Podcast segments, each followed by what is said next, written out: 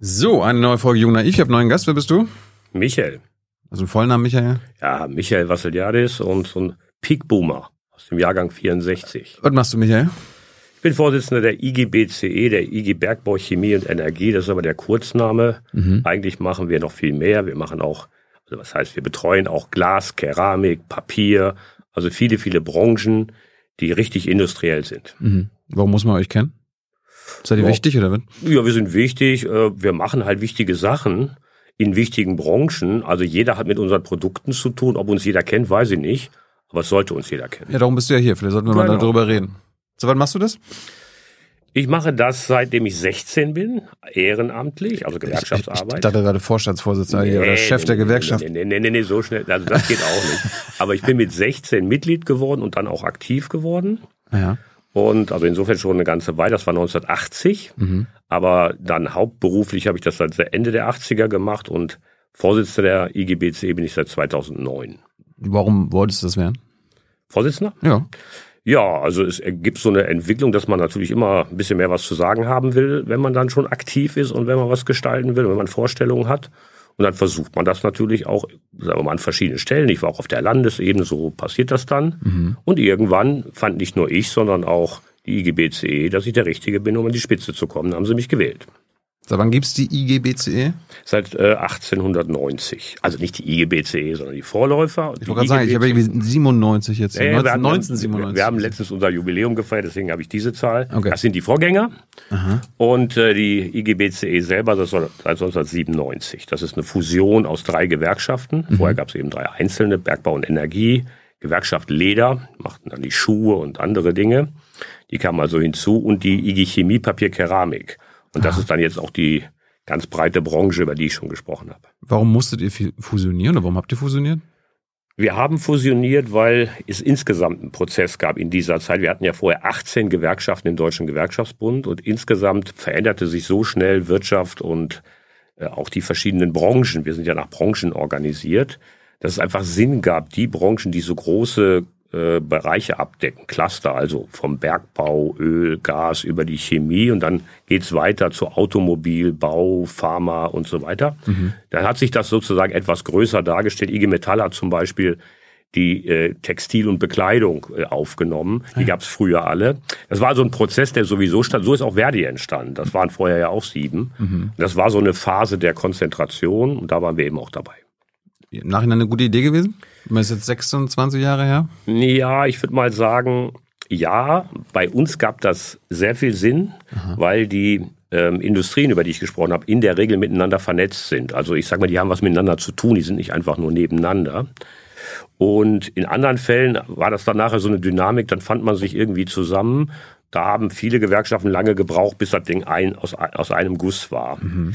Ich würde mal sagen, ja, das war zu der Zeit richtig. Ich würde sagen, heute weitere Konzentrationsprozesse könnte man ja auf die Idee kommen, sagen, na gut, da kann man ja auch noch weiter dran arbeiten. Halte ich für Quatsch. IG Metall und IG BCE zusammen. Zum Beispiel. Könnte ja, könnte man auf die Idee kommen. Ja. Das ist halt Industrie. Das macht aber aus einem anderen Grund keinen Sinn eigentlich geht, auch durch Digitalisierung, durch Spezifikation, wird es also immer, immer genauer in Passgrößen von Kunden und Branchen. Mhm. Jetzt muss man wieder differenzieren, weil die eine Chemie macht was anderes als die andere. Also man muss das jetzt ein bisschen ausbalancieren, dass man nicht einfach sagt, groß ist gut. Okay, ich könnte zwar Lederleute und Chemieleute zusammen haben, aber Chemie und Chemie könnte. Ja, sagen wir mal so, das mit dem Leder ist zwar ein bisschen, ein bisschen widersprüchlich, aber die gibt's auch kaum noch. Wie viel, wie viel habt ihr davon? Das sind noch ungefähr 30.000. Na, immerhin. Ja, aber im Verhältnis zu den großen Blöcken ist das nicht viel. Es gibt ja auch noch deutsche Schuhe. Wenn man also investieren will, hm. gute Schuhe, kann man das ja machen. Ich dachte, die kommen alle aus Asien mittlerweile. Ja, die meisten kommen aus Asien oder aus äh, Europa auch, aber aus anderen Ländern. Aber zu diesem Leder gehört auch Adidas. Ach so. Ja, das würde man gar nicht vermuten, nee. aber da kommt das her. Und natürlich auch Puma. Wenn ich hier schon einen Namen nenne, muss ich auch mindestens zwei nennen. Bekommt ihr da alle äh, Rabatte dann, wenn ihr einkauft? Nee. Ne? Aber wir können das gut finden. äh, wie viele Mitglieder hat die IGBC? 580.000. Ich war nämlich auf dem Stand von 2020, so waren so circa 600.000. Ja, das weniger ist etwas weniger geworden. Und wir haben auch über die letzten 25 Jahre äh, Mitglieder verloren. Wir starteten mit einer Million Und daran kann man ein bisschen auch, sagen wir mal, einen Teil unserer jüngeren Geschichte sehen. Wir sind natürlich die Gewerkschaft, die von ganz, ganz vielen Transformationen aus unterschiedlichen Gründen voll getroffen waren. Also ein Beispiel, wir hatten zu dem Zeitpunkt noch 125.000 Bergarbeiter im Steinkohlenbergbau. Organisationsgrad 98 Prozent. Mhm. So, und jetzt haben wir noch 600 dort. Also die äh, Differenz sind natürlich auch alles Mitglieder. Mhm. Nicht alle sind dann, wenn sie in Rente gegangen sind, ausgeschieden, aber die Hälfte von dem, was wir da abgebaut haben, sind in anderen Branchen jetzt. Also die sind jetzt bei der Bahn oder am Flughafen oder sonst wo. Das haben wir ja auch geschafft, dass keiner von denen, keiner, es waren mal 1958 600.000 und als wir das 2018 beendet haben, ist kein einziger arbeitslos geworden in dieser Zeit.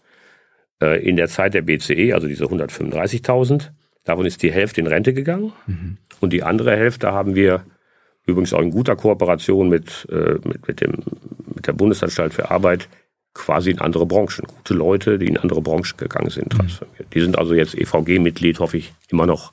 Oder bei Verdi oder sonst wo. Also habt ihr jetzt die letzten 25 Jahre eure Mitgliedszahlen fast halbiert. Ja, und das ist jetzt nicht nur wegen dem Bergbau.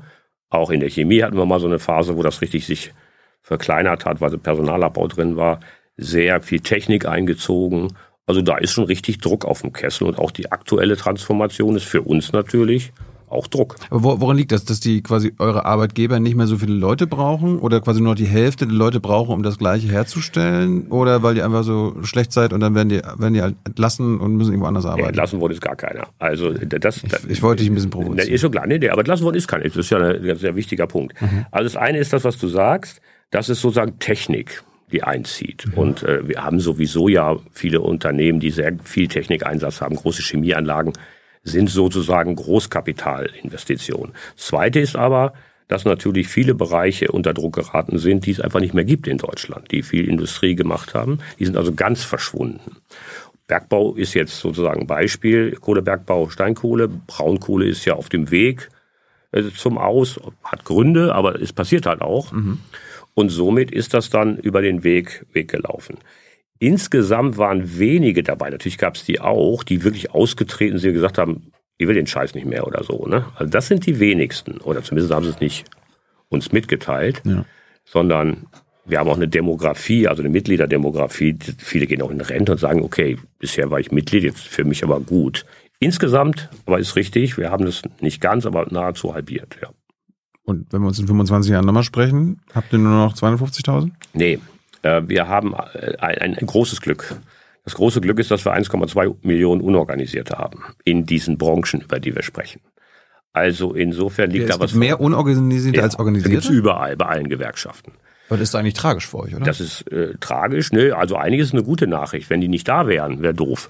Also, ja, aber, aber es wäre noch besser, wenn die alle bei euch klar. Wären. Also wir müssten sie natürlich noch erreichen. Ähm, und was das Bitterste ist an unserer Entwicklung, wo ich mich am meisten drüber ärgere, ist, wir hatten, als wir gestartet sind, einen höheren Organisationsgrad. Hm. Wir hatten den höchsten äh, im DGB.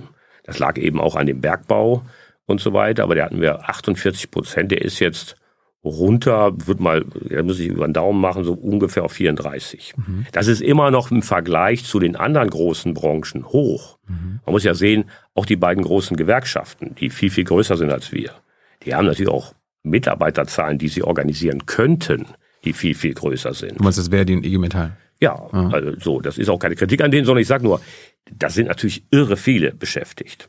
In dem Verhältnis sind wir immer noch ganz gut, aber wir wollen diese 1,2 Millionen Unorganisierte, die wollen wir natürlich auch ansprechen. Woran liegt es, dass die nicht bei euch sind? Weil irgendwie die keinen Bock haben, irgendwie an IGBCE einen Mitgliedsbeitrag zu zahlen?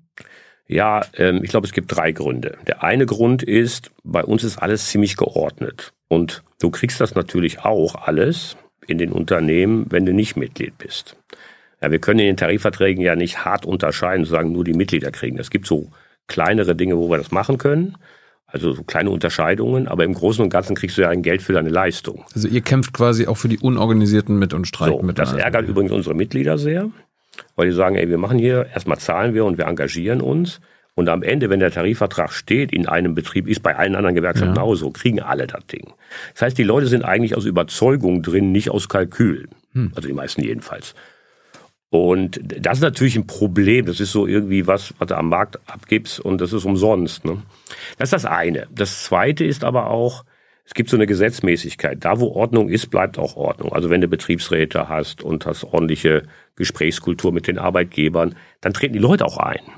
Und wenn das insgesamt scheiße ist, um es mal so zu sagen, also der Unternehmer ist irgendwie äh, der super Chef im Hause und sagt, hier gibt's keine Gewerkschaft, dann haben die Leute halt auch Schiss. Das ist der zweite Fall. So kleinere Unternehmen, in denen das durchaus in Deutschland ja Betriebsrat-Bashing und so gibt's ja alles. Union Busting. Union Busting, gibt's alles. Mhm. Und bei uns weniger als woanders, wo es prekärer ist, aber es gibt das. Das ist der zweite Grund, dann haben die schlicht Angst.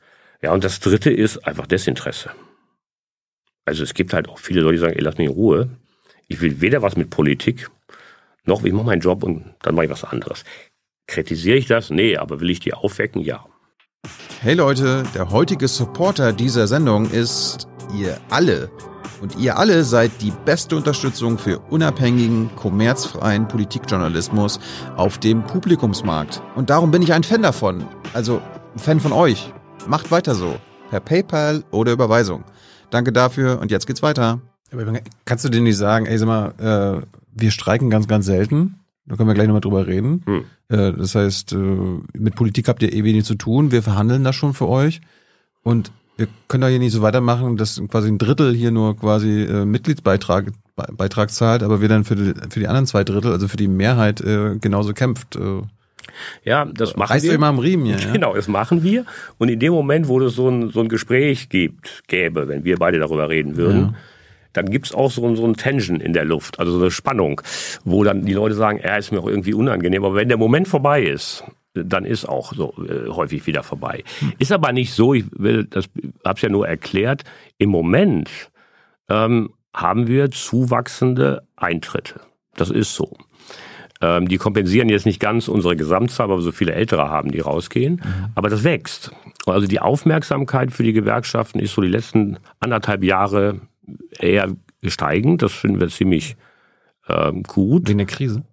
Ich glaube, dass es mit Corona-Erfahrung zu tun hat. Also jetzt mit der Krise, die über Corona kam, mit der jetzigen Krise, mit Inflation und mit so einer Verunsicherung, die sagt, ey, irgendwie ist jetzt nicht mehr Party. Zeit, sondern irgendwie wird es jetzt ernster. Und zwar im großen Rahmen von Krieg und Neuordnung auf, auf dem Globus bis Kle ins Kleine. Mhm. Und das ist mehr ein Gefühl, das ist jetzt nicht irgendwie Kalkül. Und das merken wir. Das können wir merken. Aber es ist erstaunlich, äh, habt ihr irgendwie keine Innovationen irgendwie gefunden, wie man quasi die Leute dazu bringt, also den Organisationsgrad zu erhöhen? Doch. Ähm, nehmen wir mal ein Beispiel. Das sind aber alles natürlich, sagen wir mal, äh, Ergebnisse und Beispiele, die noch im Labormaßstab sind. Also nehmen wir ein Beispiel. Wir haben wirklich zuwachsende Eintritte, bei denen wir früher gar nicht bekommen haben. Besser verdienende, höher verdienende, qualifiziertere. Die treten jetzt ein, auch natürlich während einer prozentualen Beitrag, die müssen schon ordentlich bezahlen. Mhm. Und haben die, die waren eher besonders äh, zurückhaltend. Und da sind wir im Moment wirklich mit steigenden Zahlen unterwegs, weil auch auf die wird im Unternehmen so mittleres Management oder AT-Beschäftigte außertariflich Druck ausgeübt. Ah ja. Und da sagen einige jetzt, manchmal ist es auch trotz, die haben gesagt, ja, die Schnauze voll und wollen irgendwo mitmachen und kennen uns gar nicht so gut. Und da haben wir jetzt Angebote, viel digitale Eintritte. Wir hatten vorher nicht so ein tolles Angebot, um online beizutreten, weil kompliziert. Das haben wir jetzt alles gemacht. Und siehe da, 7000 Leute, die, die haben wir gar nicht gesehen, die sind eingetreten.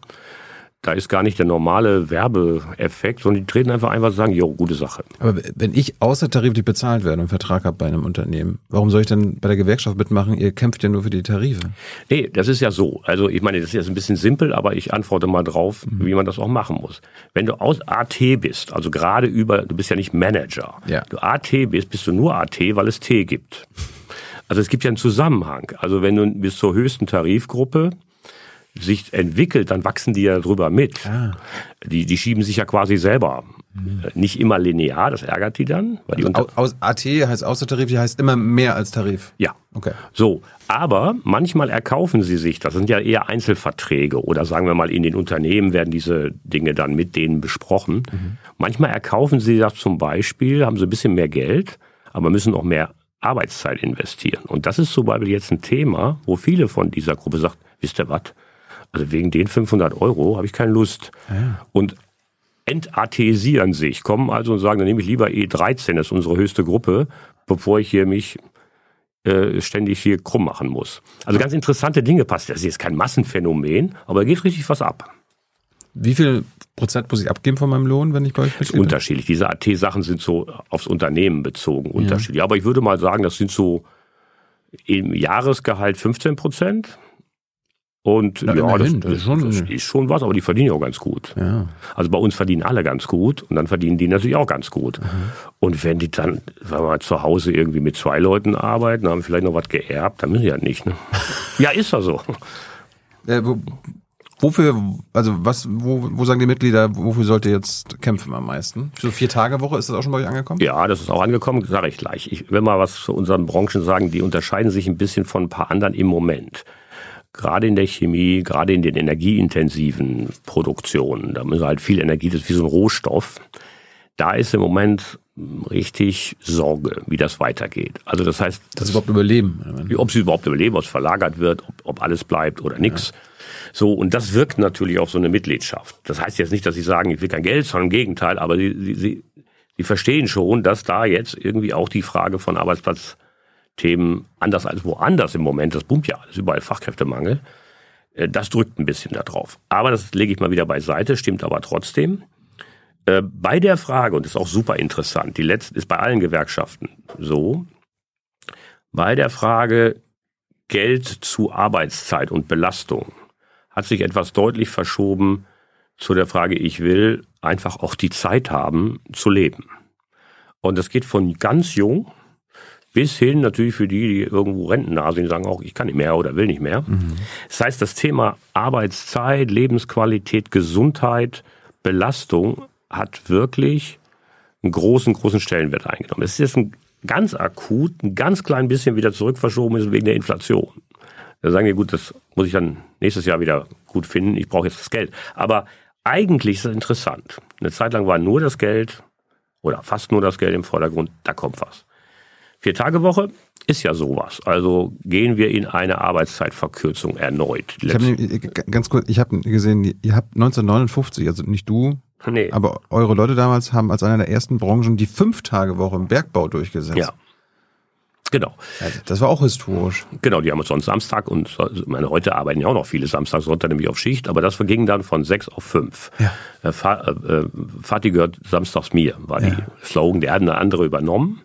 Jetzt ist Freitag, Papa. Ja. Genau, Freitag oder Montag kommt dann drauf ja. an. Wie läuft das aber in Wirklichkeit? Ja. Das Ding ist jetzt nicht mehr, damals war ja auch noch Stechuhr. Also du musstest halt um, was weiß ich, 6 Uhr da sein und wenn du um 6.02 Uhr da warst, war Bambule. Das hat sich ja ein bisschen flexibilisiert. Mhm. Das heißt, wir haben zum Beispiel schon länger, ich vereinfache das immer so eine Art Konto, in dem du das zwischen Geld und Zeit hin und her schieben kannst und dann kannst du dir heute selber deine Vier-Tage-Woche bauen. Natürlich hat das seine Grenzen, wenn das im Betrieb nicht funktioniert, aber wir haben da eine ganze Menge Dinge gemacht und das wollen wir auch weiter ausbauen. Das heißt, es ist am Ende nicht Freitag, sondern es ist ein Tag mhm. weniger mhm. oder Stunden. Und viele, nehmen wir mal die alleinerziehende Frauen, die müssen immer noch, weil das alles scheiße ist in Deutschland, irgendwie gucken, wie sie mit ihren Kindern klarkommen ja. oder so. Und das, diese Flexibilität wird dann da einfach einfacher gemanagt. Aber bist du generell dafür, dass wir quasi immer weniger arbeiten, natürlich bei vollem Lohnausgleich? Ja, ich bin dafür, dass wir, und zwar aus folgendem Grund, wir haben die Intensität, da haben wir eingangs drüber gesprochen, also weniger Leute ne, arbeiten quasi dieselbe, dieselbe Leistung oder mehr. Ja, die Produktivität steigt. Steigt, so, ist gestiegen. Und äh, das macht ja auch was mit den Leuten. Also wir haben natürlich auch Belastungssymptome, äh, Leute, die echt krank werden und so. Also es gibt auch einen Grund, der wirklich Fürsorge ist. Und der andere Grund ist, ja, es ist jetzt an der Zeit, so eine Diskussion zu führen. Ist ja sehr umstritten. Warum? Ja, weil wir zu blöd waren, rechtzeitig die Frage Fachkräftemangel aufzuwerfen, kommen die Arbeitgeber auf die Idee zu sagen, im Moment mal, wenn wir zu wenig haben, die länger arbeiten. Tja. Ja. Das mag ja deren Meinung sein, aber ich will es mal umdrehen. Ich sag mal, der Marktwert in ihrer Sprache, ist ja nicht meine, der Arbeitnehmer ist gestiegen, machen wir nicht. Hm. So, jetzt, jetzt hat man natürlich ein Dilemma, aber es gibt ja Lösungen dafür. Mehr investieren in die Leute und so weiter. Das heißt, das wird, glaube ich, ein großer großer Konfliktpunkt über die nächsten Jahre. Ich habe gerade überlegt, weil du äh, den Fachkräfte, Fachkräftemangel angesprochen hast. Ihr habt wahrscheinlich auch in ein paar Branchen, auch wahrscheinlich viele Unternehmen, die gerade im letzten Jahr Rekordgewinne gemacht haben. Hm. Gleichzeitig haben wir einen Fachkräftemangel. Seid ihr da nicht als Gewerkschaft in einer komfortablen Position zu sagen, also liebes Unternehmen, sagen wir mal X, macht Rekordgewinne gerade. Gleichzeitig äh, ist darauf angewiesen, dass äh, die Leute, für die ihr kämpft, äh, bei den arbeiten, damit sie ihre Gewinne weitermachen können. Ja. Da könnt ihr doch sagen, oh, gut, dann machen wir mal 10, 20, 30 Prozent mehr Lohn, weil ihr habt das Geld ja. Und wenn ihr, wenn ihr uns nicht bezahlen wollt, gehen wir und dann, dann seid ihr am Arsch. Ja, das ist ja das, was ich veränderten Marktwert nenne. Arbeitskampf. Genau, aber was ich veränderten Marktwert nenne. Wir kommen ja aus, sagen wir mal, ich würde sagen, 40 Jahre gefühlt und 30 Jahre konkrete Massenarbeitslosigkeit. Das heißt, als ich eingestiegen bin in die Gewerkschaftsarbeit, saß immer ein virtueller Arbeitsloser mit am Tisch, weil wir natürlich diesen Druck vom Arbeitsmarkt hatten. Das war genau andersherum. Mhm. Das ist aber jetzt schon seit locker 15 Jahren anders und jetzt wird das Thema richtig heiß. Und genau das wird passieren. Es wird einen anderen sagen wir, Verhandlungsmacht geben.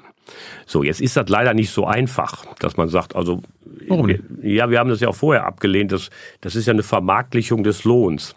Das ist aber leider nicht der einzige Punkt, sondern am Ende des Tages ist ja die Frage, haben wir am Ende auch die Unternehmen noch, über die wir reden. Das ist ja gerade mein Thema, was ich vorhin angesprochen habe mit äh, dem Industriethema. Wenn die natürlich abhauen, weil sie sagen, okay, jetzt reicht's. Äh, das ist eine, eine Grenze und die andere Grenze ist die Frage, ähm, wie können wir am Ende des Tages Zukunfts äh, bauen in den Unternehmen, also Investitionen und so weiter. Das heißt, das ist ja nicht dein Problem, oder? Ja, jein. Also ihr seid ja nicht Co-Management. Doch.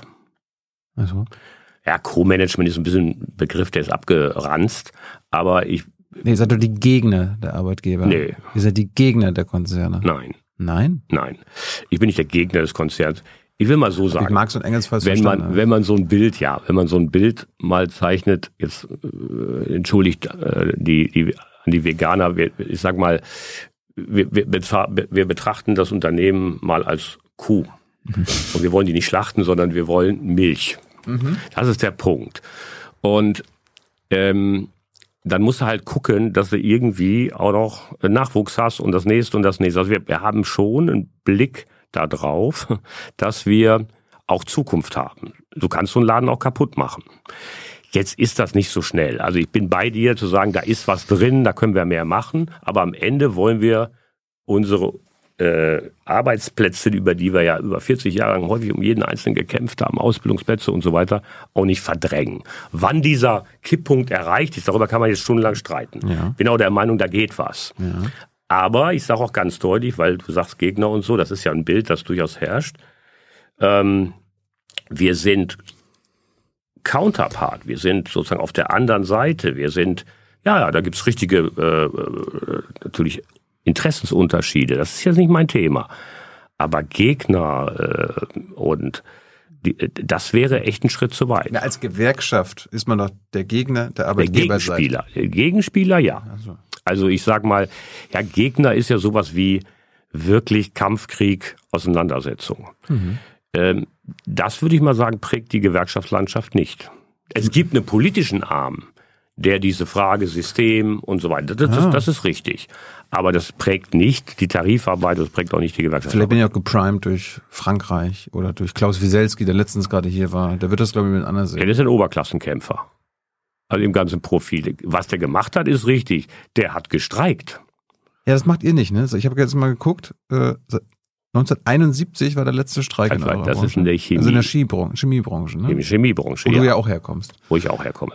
Wir haben aber gestreikt in anderen Branchen. Ja. Also ist nicht so, dass wir nie streiken, sondern... Aber ihr seid schon so streikfaul, oder? Ist irgendwo mal so. Wir streiken dann, wenn es nötig ist. Also unsere Tarifabschlüsse halten jeden Benchmark aus, jeden. Ja, aber vielleicht, dann, dann fordert ihr vielleicht zu wenig. Nee, also ja vielleicht, vielleicht sollte man immer so viel fordern, damit es knirscht. Und die, vielleicht lasst, lasst es nicht knirschen. Ja, aber äh, ich sag mal so, wir, das ist ja kein Spiel. Also Streik ist kein Spiel. Kampf, nee, nee Kampf. genau, nee, aber das geht auch immer, wenn du das machst. Ich habe das auch schon gemacht. Ich war auch schon Streikleiter. Also es ist nicht so, dass wir das nie. Wollte ich gerade fragen, ob du auch schon doch, das doch, doch, überhaupt kennst. Ne? Feinkeramikindustrie richtig hart. Die Leute verdienen nicht viel. Mhm. Und dann haben wir die Leute in den Streik geführt. War am Ende auch mehr oder weniger erfolgreich, weil das ist nämlich der nächste Punkt. Wenn du das tust, werden alle alle Themen werden zu Konfliktthemen. Die Leute, die normalerweise miteinander verhandeln, das wird richtig heiß. Mhm. Und das musst du nachher auch wieder einsammeln und in den Alltag führen. Und ob das am Ende angemessen ist, das ist etwas, wo die Gewerkschaftsführungen immer wieder drüber nachdenken. Deswegen gibt's ja auch, meine, dieses Jahr haben wir ja keinen Streik gesehen, sondern Warnstreiks. Mhm. Das ist ja was anderes. Dann schickt man die Leute da rein. Das ist ja keine Urabstimmung. Also es ist im Prinzip die Drohung mit dem Streik. Kann auch schon nerven, ist auch schon wuchtig. Machen wir gerade auch in einer Chemiefirma, einer einzelnen, gerade in Hessen. Ich sehe das halt in anderen Ländern wo die Leute, äh, ja, die da, kämpfen wirklich offenbar. Ja, und die sind aber, wenn du mal genau hinschaust, obwohl ich das scheiße finde, aber was aus dem Kampf in Frankreich geworden ist, hm. Nicht viel. Weil das eine ist, ja, du kannst es machen. Und das ist auch wichtig, dass man dieses Ventil hat, das bringt auch Zusammenhalt und es ist auch politisch eine klare Botschaft. Finde ich alles richtig. Aber at the very end of the day, wenn man das mal so sagen darf, muss ja auch was rauskommen. Mhm. Weil das machst du zweimal mit den Leuten, außer du hast Frankreich, die haben immer französische Revolution. Aber das machst du zweimal mit den Leuten, dass, die, dass du die losschickst und da kommt nichts bei rum, was ja. passt. Da machen die das nicht mehr. Äh, zurück zu dieser äh, Problematik, okay, Rekordgewinne vieler eurer Unternehmen, für die ihr arbeitet und gleichzeitig Fachkräftemangel. Äh, wer sitzt denn am längeren Hebel? Die Arbeitgeber oder ihr? Die, die produzieren oder die produzieren lassen? Ja, der Hebel ändert sich gerade. Also ich sage mal, ich, das meinte ich schon ganz ernst.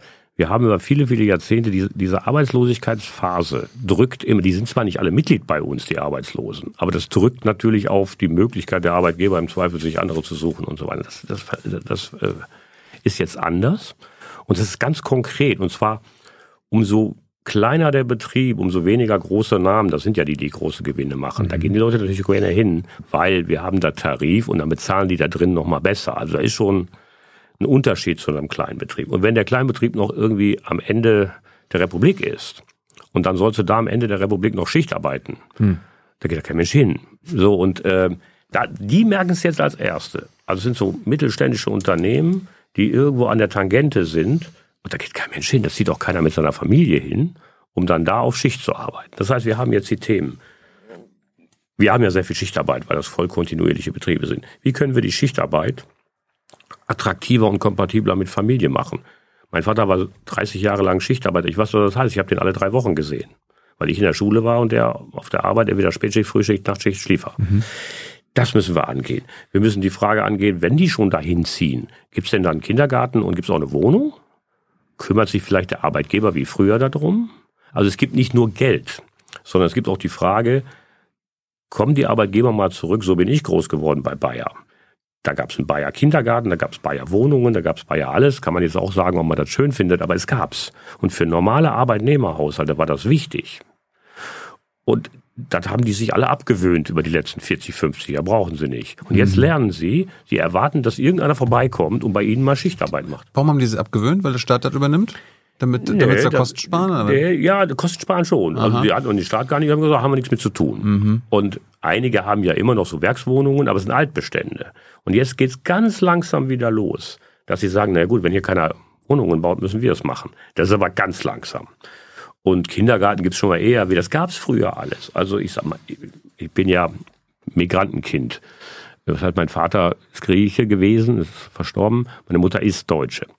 Der ist angeworben worden in Athen, also jemand hingegangen. Da war ein Büro, der ist also nicht hinterhergelaufen, da will man nach Deutschland, sondern die haben den angequatscht und haben gesagt, so, dann hat er ein Ticket gekriegt, dann hat er eine Wohnung, würde ich mal sagen, ist ein bisschen zu viel, einen Container gekriegt, einen Arbeitsplatz hm. und das erste Geld. Das war aber noch in Griechenland. So, das heißt, man hat ihn wirklich eingeladen, hierher zu kommen. Der, der, der, hat aber keinen Container in Griechenland bekommen. Nee, Container in Deutschland. Okay, okay.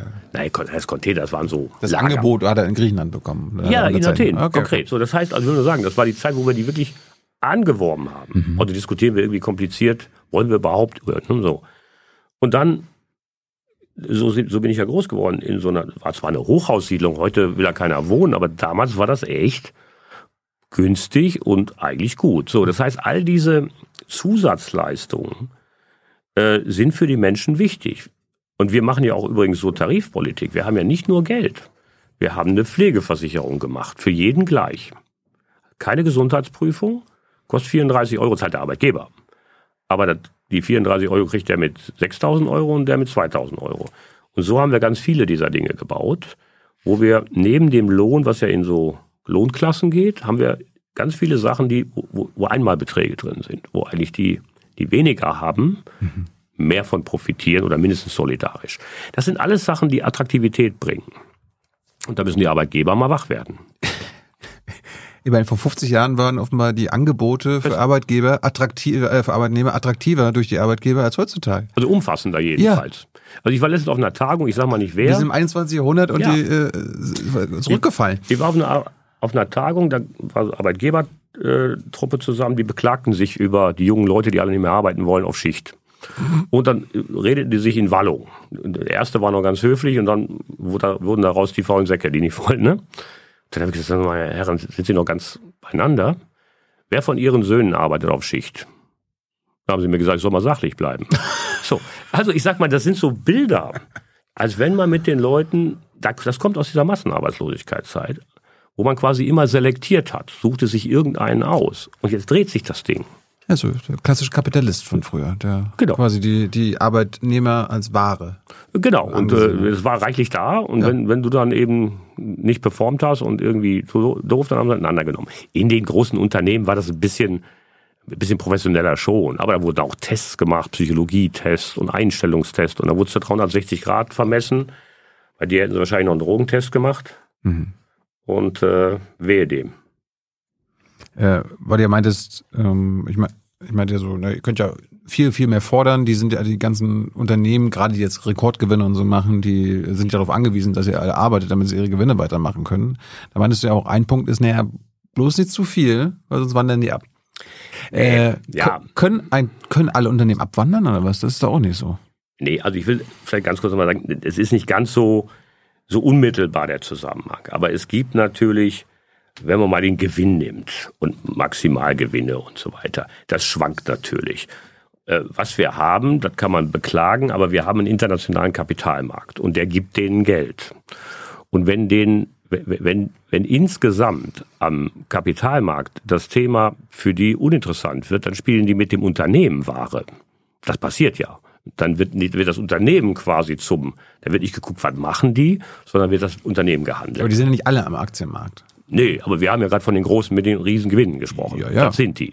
Ja gut, die könnten ab abwandern, aber auch nicht wahrscheinlich alle. Kann ja nicht alle irgendwie seine Fabrik abbauen und dann nach China damit äh, wandern. Also so, ja, so einfach ist es ja auch nicht. Äh, nochmal, also so einfach ist das nicht. Das stimmt, vor allem wenn sie hier schon investiert sind. Eben. Äh, da baut man nicht mal eben alles ab und bringt das dahin. Aber und das passiert auch gerade in einigen Branchen, in denen wir da drin sind.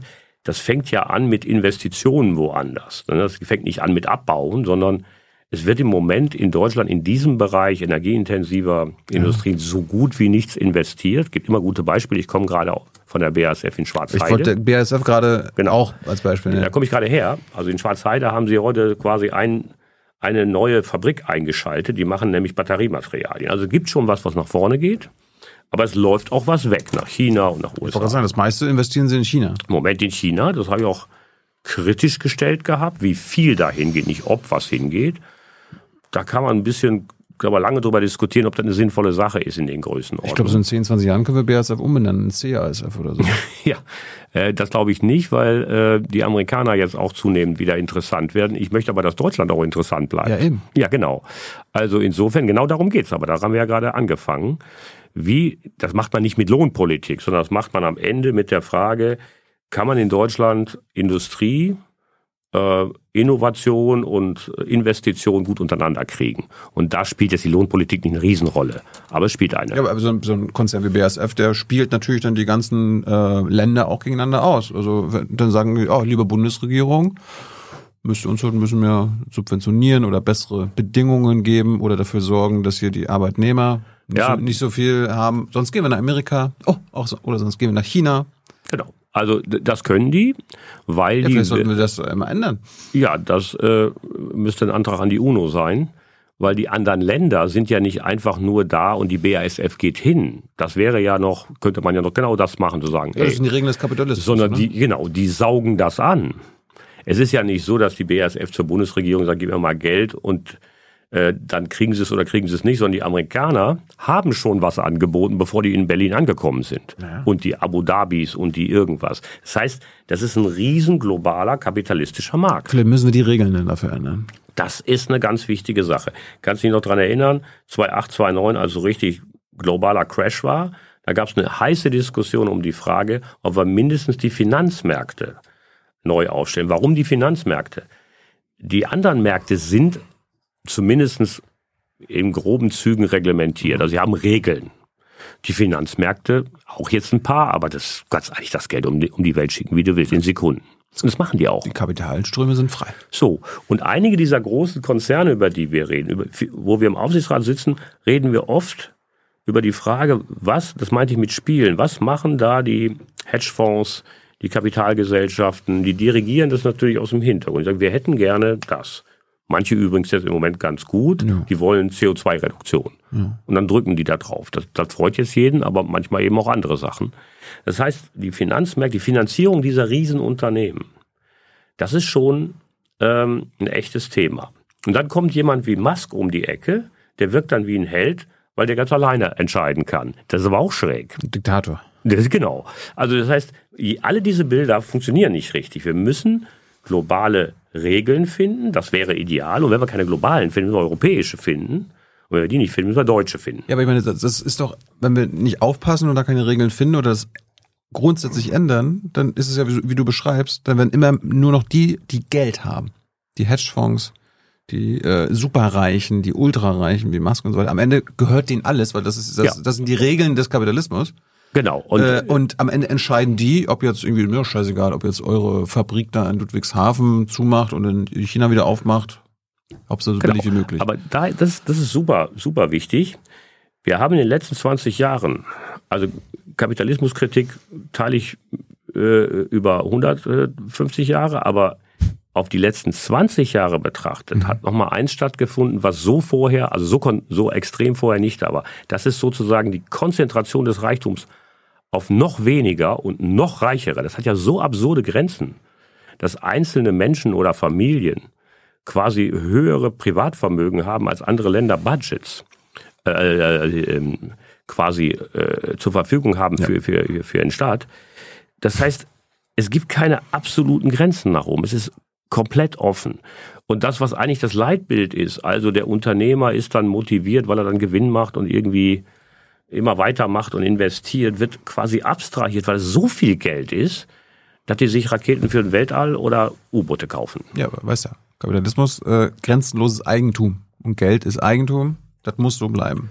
Michael? Ja, jein, das muss ja nicht so bleiben. Ja, das sehen die so. Genau. Also wir haben ja auch in der Geschichte an einigen Stellen den Kapitalismus verändert. Es ist mhm. ja nicht so, dass der von Anfang an immer gleich geblieben ist. Das, das stimmt, stimmt, ja nicht. Ja. Also nehmen wir mal das deutsche System. Es war ja schon in Weimar so, dass wir hier andere Konditionen, hatte Gründe. Also von den einen Seiten kamen sozusagen Russland, Russland Revolution und so, da haben die äh, westeuropäischen Länder gedacht, das ist aber auch doof, ne?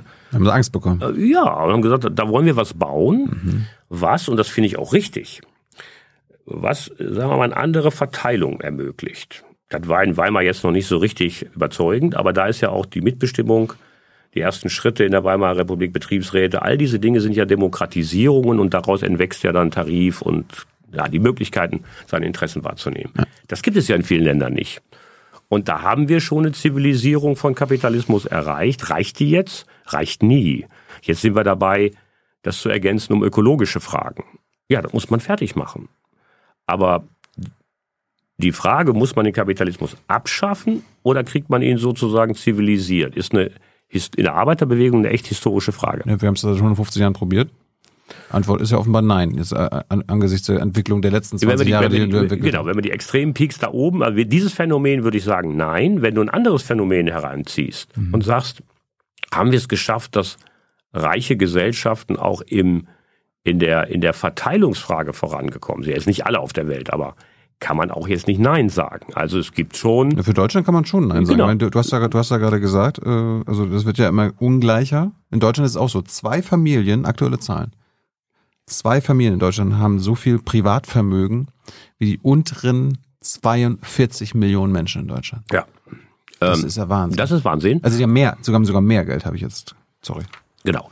Also diese extremen Beispiele zeigen, das gibt's auch in Deutschland, ist nicht so schräg wie in anderen äh, Ländern, aber, aber haben die anderen. Wir sind schon sehr ungleich. Wir sind un sehr ungleich. Gini-Koeffizient mhm. äh, ist, ist äh, nicht äh, am, im Top-Range. Deswegen müssen wir das Thema auch unbedingt adressieren. Ich glaube aber, dass wir es nicht richtig adressieren. Mhm. Also wir müssen es ja an die Reichen adressieren. Das heißt, wir müssen da über Steuern reden, mhm. wir müssen da über die Frage reden, über Regulierung von irgendwo maximalen Entwicklungen, über gegebenenfalls Verpflichtung von denen eben auch äh, Investitionen und äh, gesellschaftliche Unterstützung zu leisten und so weiter. Ähm, diese Fragen werden aber ausgeklammert. Ich will mal ein Beispiel sagen. Mhm mit der Begründung, dass wir überhaupt was kriegen. Das waren die Steuer-CDs. Vor, weiß ich nicht, 10 Jahren, 15 Jahren. Mit der Begründung, dass wir überhaupt was kriegen, haben wir die 25-prozentige Pauschalversteuerung von Kapitaleinkünften eingeführt. Das heißt, wenn du Kapitaleinkünfte hast, jeder von uns, also auch die Kleinen, aber halt natürlich auch die Großen, mhm. zahlt 25 Prozent Pauschalsteuer darauf. Ja, ich, ich, das ist auch mein Ziel, Michael. Ich will lieber mein Geld arbeiten lassen, weil dann zahle ich weniger Geld, äh, Steuern, als wenn ich selber arbeite. Genau, gehe. aber das ist natürlich völlig ungerecht, so. weil wenn du das Geld jetzt im Lohnsystem verdienst, je nachdem wie viel du verdienst, zahlst du mehr. Das heißt, im Schnitt bist du höher. Und wir sind immer schon, auch als Gewerkschaft, der Meinung gewesen, das, was du da, was du bekommst, wenn das Geld arbeiten lässt, kommt auf dein individuelle Steuerverpflichtung äh, obendrauf. Fertig. Dann zahlst du wenigstens diesen Satz. Zweiter Punkt.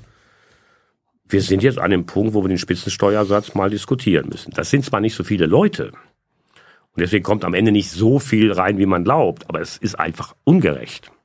Und das dritte ist, was macht man mit den Supervermögen? Und wie behandelt man Fonds und so weiter in dem Bewegungsspielraum? Das ist ein Riesenthema. Vermögensteuer oder was?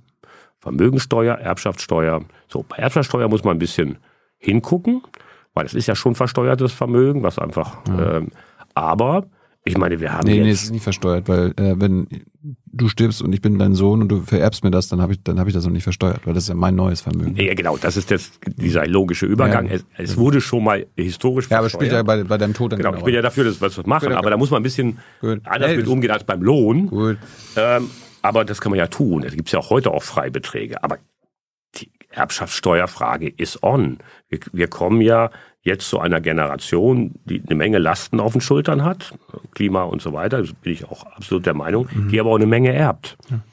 Das meiste, das meiste Vermögen mittlerweile in Deutschland wird vererbt. Richtig. Das wird nicht erarbeitet Nein. oder so weiter, sondern genau. also die, man, wenn man in der Spermalotterie gewonnen hat oder die das richtige genau. losgezogen hat, dann hat man Glück, dann ist, wird man Vermögen. Genau. Ja, und äh, das kann sich abstrampeln, das sind so, solche Größenordnungen, um die es da geht. Natürlich bei den Reichen immer noch mehr als bei den mhm. anderen, ist schon klar, aber das sind ja auch Immobilienvermögen und so weiter. Da ist richtig was drin. Da muss man nicht alles abschöpfen, muss ihnen das auch nicht wegnehmen, aber die müssen sich beteiligen an den, an den Dingen. Vermögensteuer wie viel? 10 Prozent? 20 Prozent? Naja, das kommt ein bisschen drauf an. Wir haben so ein Konzept, wo wir sagen, also das, bei Vermögensteuer ist es auch noch eine Frage, reden wir über Betriebsvermögen oder Privatvermögen. Machen wir Privatvermögen. So, Privatvermögen würde ich sagen 15 Prozent. Okay. Ab eine Million oder was? Ja. Gut. Du hast ja gerade gesagt, irgendwie, du bist für Regeln fürs Maximum beziehungsweise das beklagt, dass es keine absoluten Grenzen gibt. Ich habe mal geguckt, du warst zumindest mal gegen die Deckelung von Managergehältern. Ja. Ist das immer noch? Weil das, wundert mich nee, gerade, das hört sich so wie ein ähm, Widerspruch ganz an. kurz zu der, zu der Überschrift. Ähm, ich war damals nicht gegen die Deckelung, sondern ich war gegen, der Vorschlag war ja, ähm, diese Frage von, von, von Managergehältern aus dem Aufsichtsrat, wo wir drin sitzen, rauszunehmen und der Hauptversammlung zu übertragen, wo nur Kapitalisten sitzen. Mhm. Und da habe ich gesagt, sag mal, seid ihr, das war damals ein SPD-Vorschlag, seid ihr noch ganz zu retten? Mhm. Also ihr nehmt es, man kann ja darüber streiten, ob wir das da hinkriegen, ich komme gleich zu den Höhen, aber das da rauszunehmen und gleich den Kapitalisten in die Hauptversammlung zu geben, wo nur die sitzen, das fand ich ein bisschen unlogisch. Daraus wurde dann aber gemacht, ich sei gegen eine Deckelung. Ich habe zweitens damals gesagt, das will ich, finde ich auch wichtig, man hat den Aufsichtsrat, den Aufsichtsrat, ganz viele Regeln gegeben, was wir machen sollen. Mhm. Eine war, eine war, wir sollten weggehen von den Fixgehältern und sollten Erfolgsabhängige. Das ist der Grund, warum die so hochschnellen, weil ja, diese Mechanismen dann hochgehen. Klar. Das haben wir aber vorgegeben gekriegt. Haben gesagt, wer das nicht macht, hier ist out. Mhm. Und jetzt schlägt das so ein bisschen wieder zurück. Gibt da immer so Phasen. Und ich bin auch der Meinung, zwei Dinge. Das eine ist, das Verhältnis von Fixgehältern zu, ähm, zu Variablen muss geregelt werden, weil die Variablen im Prinzip die Chance geben, dass du dort mit ein paar Parameter durch die Decke gehen lässt. Zweitens, wir müssen den, das Verhältnis zwischen Durchschnittsverdienst in der Company und den Spitzenverdiensten, das, die gibt's ja so, die Ratio, Yeah. die muss fixiert werden. Auf was? Ja, also wir haben jetzt heute ja zum Teil 250, sag mal 50 oder 60, das ist jetzt gegriffen. Das muss man, hängt auch ein bisschen vom Unternehmen ab, was die da genau machen. So, das ist das Zweite. Also es muss ein Verhältnis geben. Das kann man ja mit zwei Einstellschrauben ändern. Entweder senkst du die Managergehälter oder die steigerst die, die anderen. Ja. So, gibst denen also was ab. Äh, Und das Dritte ist, dass wir noch genauer hinschauen müssen. Ein bisschen was haben wir gemacht. Welche Parameter triggern das eigentlich, diese, die, diese Erfolgsbeteiligung? Wir haben jetzt mit echt Kraftanstrengung zum Beispiel CO2-Minderung damit reingebracht, als ein Element. Machen die auch. Da müssen wir auch ein paar soziale Themen mit reinkriegen. Die sind nämlich heute meistens nicht drin. Das ist meistens finanztechnische. Da kann man mehr machen. Und dann sozusagen kontrahiert sich das. Wir haben im Moment, glaube ich, einen Durchschnittsverdienst von den Spitzen, die schwanken allerdings auch mit Wirtschaftsentwicklung von irgendwie sieben Millionen. Das ist schon ordentlich. Ja. Die beziehen sich immer auf die Amerikaner, die lachen sich tot über sieben Millionen. Aber das ist ja nicht unser Benchmark. Aber als ich gesagt habe, du kommst, mir haben so viele Leute gesagt, ey, du Vassiliadis, die musst du erst mal fragen hier, der ist gegen die Deckelung von Managergehältern. Ja, ich weiß. Da sagst du jetzt aber, das ist falsch und das ist auch nicht so. Nee, wir du haben, bist für eine Deckelung von also Managergehältern. erstens, man kann es über die Höhe streiten. In allen Aber du bist generell ge äh, für eine Deckelung ja, von wir haben das Managergehältern. auch gemacht. Also in den Companies, in denen ich sitze, gibt es einen Deckel. Der ist vielen, die dich angeschrieben haben, zu hoch. Das ist auch schwierig, wenn du so einen großen Betrieb, Unternehmen hast wie, wie BASF, kannst du jetzt nicht vergleichen mit, mit der Bäckerei. Aber wir haben Deckel, es gibt Caps. In der Bäckerei gibt's doch keine Manager. Genau. Bäcker. Äh, gibt's Caps. Äh, die, die sind nur natürlich, trotzdem wird dann verglichen, damit du irgendwie und so weiter. Das kann man lange darüber streiten, ob die siebeneinhalb Millionen verdienen müssen. Mir ist wichtig, was, wie viel hat die zweite Ebene, wie viel hat die dritte Ebene und wie viel hat der Durchschnittsverdienst bei, bei den Companies. Aber wir brauchen diese Caps. Und wenn wir insgesamt zu, sagen wir mal, einem veränderten Verhältnis von Fix zu Variablen kommen, hilft uns das. Wir können da was machen. Wir können ja nicht alleine festlegen, was das da ist. Wir, Aber du kannst ja dafür kämpfen. ich kann es bekämpfen, ja. Oder ich kann es gestalten. Ich muss es ja nicht unbedingt bekämpfen. Also ich habe ich auch gemacht. Hat jemand wirklich siebeneinhalb Millionen Euro pro Jahr verdient? Ja, in guten Jahren. Also es kommt dann immer, ne, das ist natürlich Ein Mensch kann das verdienen, also im wahrsten Sinne des Wortes. Nee. Also im Vergleich zu seinen Angestellten, bekommt- die das ja dann erarbeiten. er, er bekommt siebeneinhalb Millionen. Ist das gerechtfertigt? Irgendwo in Deutschland? Ja, ich würde mal so sagen, Das ist, ist, ist ja so, das ist der Fakt. Aber Ja. ist das gerechtfertigt?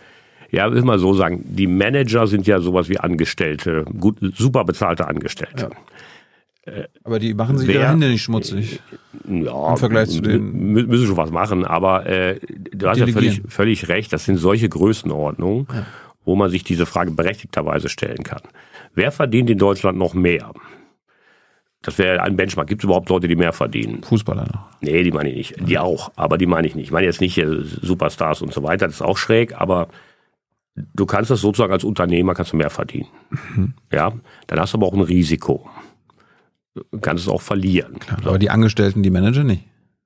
Naja, die können auch rausgeschmissen werden und die können auch, mittlerweile gibt es ja auch Haftungsfälle und so, also, es, also die müssen schon ein bisschen aufpassen, was sie tun. Aber nochmal, man kann auch mehr als siebeneinhalb Millionen in Deutschland verdienen, nur damit man sich nicht nur auf die fixiert. Was auch in Ordnung ist, wenn die dafür was machen. Äh, insgesamt, glaube ich, kann man das Ding nur beantworten mit der Frage, Caps haben wir gerade drüber gesprochen und Steuern. Also die müssen dann auch einen Beitrag leisten dazu. Und da ist es eben so, dass wir haben zwar einen Spitzensteuersatz, der mit allem drum und dran, wenn du noch Solidaritätszuschlag hast, irgendwie 46 Prozent. Ja. Aber nach oben hin wird es ja relativ immer weniger, weil das ja flat ist. Ja. Und da bin ich schon der Meinung, dass, da haben sie zwar eine kleine Stufe reingebaut, diese Reichensteuer, Digga. Aber das ist im Verhältnis zu jemandem, der in der Mitte verdient, zu wenig. Ich habe einen Kompromissvorschlag. Ja. Also wir, wir lassen, wir lassen die 700 Millionen Euro verdienen, aber machen Spitzensteuer, Spitzensteuer, Spitzensteuersatz für diese Menschen von 80, 90 Prozent.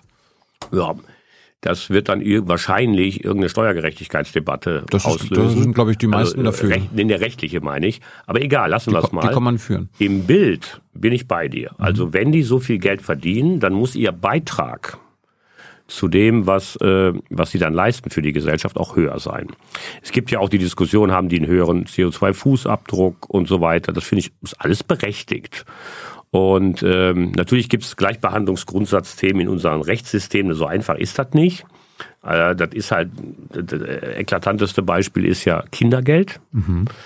Weil natürlich jedes Kind erstmal gleich ist. Ob du, in Wirklichkeit sind die Bedingungen aber nicht gleich, ob du dann bei einer alleinerziehenden Mutter, die irgendwie eine Halbtagsbeschäftigung hast, oder ob du beim Millionär. Äh, aber das sind so auch Rechtsgrundsätze, die man nicht so leicht hin und her geschoben kriegt. Wo wir gerade hier bei, bei Managergehältern sind, Boni ist mir nur eingefallen. Bei der Gaspreisbremse haben sie ja beschlossen, die Unternehmen, die ähm, die nutzen, äh, dürfen keine Boni auszahlen. Ja. Ähm, bei der Kurzarbeit die Kurzarbeit wird ja auch immer noch verlängert. Also wenn Unternehmen die Kurzarbeit ja. in Anspruch nehmen. Da ist es nicht so, anders als in anderen europäischen Ländern, die da eine Grenze äh, gezogen haben, im Sinne von, okay, wir nutzen hier Kurzarbeit, äh, dann dürfen aber auch keine Boni ausgezahlt werden.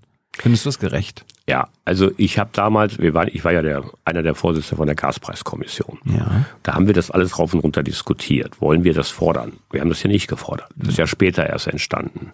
Warum haben wir das nicht gefordert? Äh, erstens unterscheiden, du hast ja nach Boni gefragt, aber die Diskussion war ja Ausschüttung, mhm. also Dividendenausschüttung und Boni sollten ja verboten werden. Genau. Beides. Weil wer Hilfe vom Staat braucht, genau, das ist die, das ist die, die sollte dann nicht nur Boni und Dividenden genau. auszahlen an die äh, Kapitalisten. Genau, also da, wo, wo der Staat richtig reingegangen ist, hat es das ja auch nicht gegeben, bei Unipa und so weiter. Das ist dann die Eigentümer. So, das Vertrackte an der Geschichte ist, bei den Bonis handelt es sich ja um diese Verträge, über die wir gerade gesprochen haben. Mhm. Das heißt, das ist ja der erfolgsabhängige Teil. Und wenn du einen Vertrag hast, hast du einen Vertrag. Das heißt, so ganz so einfach ist das nicht. Du kannst dir höchstens kein Geld geben. Wenn das, wenn das aber eine Unterstützung ist bei der Gaspreisbremse, ging es ja darum, überleben die oder überleben die nicht. Dann hast du die Entscheidung, lässt du sie sterben oder nicht. Und, äh, ja, aber wenn es um, um, ums Überleben geht, dann glaube ich, braucht kein Unternehmen an Boni und Dividendenausschüttung ja, das kommt, denken, bisschen, oder? das kommt ein bisschen drauf an. Ja, dann geht es offenbar nicht ums Überleben, wenn sie immer nur Boni ausschütten Nee, können, nee, pass auf, du kannst ja folgendes machen. Du hast einen Standort in Deutschland, der ist um. Ja. Und deinen Boni kriegst du aber weltweit. Also der, der, der Erfolg des Unternehmens ist aber weltweit.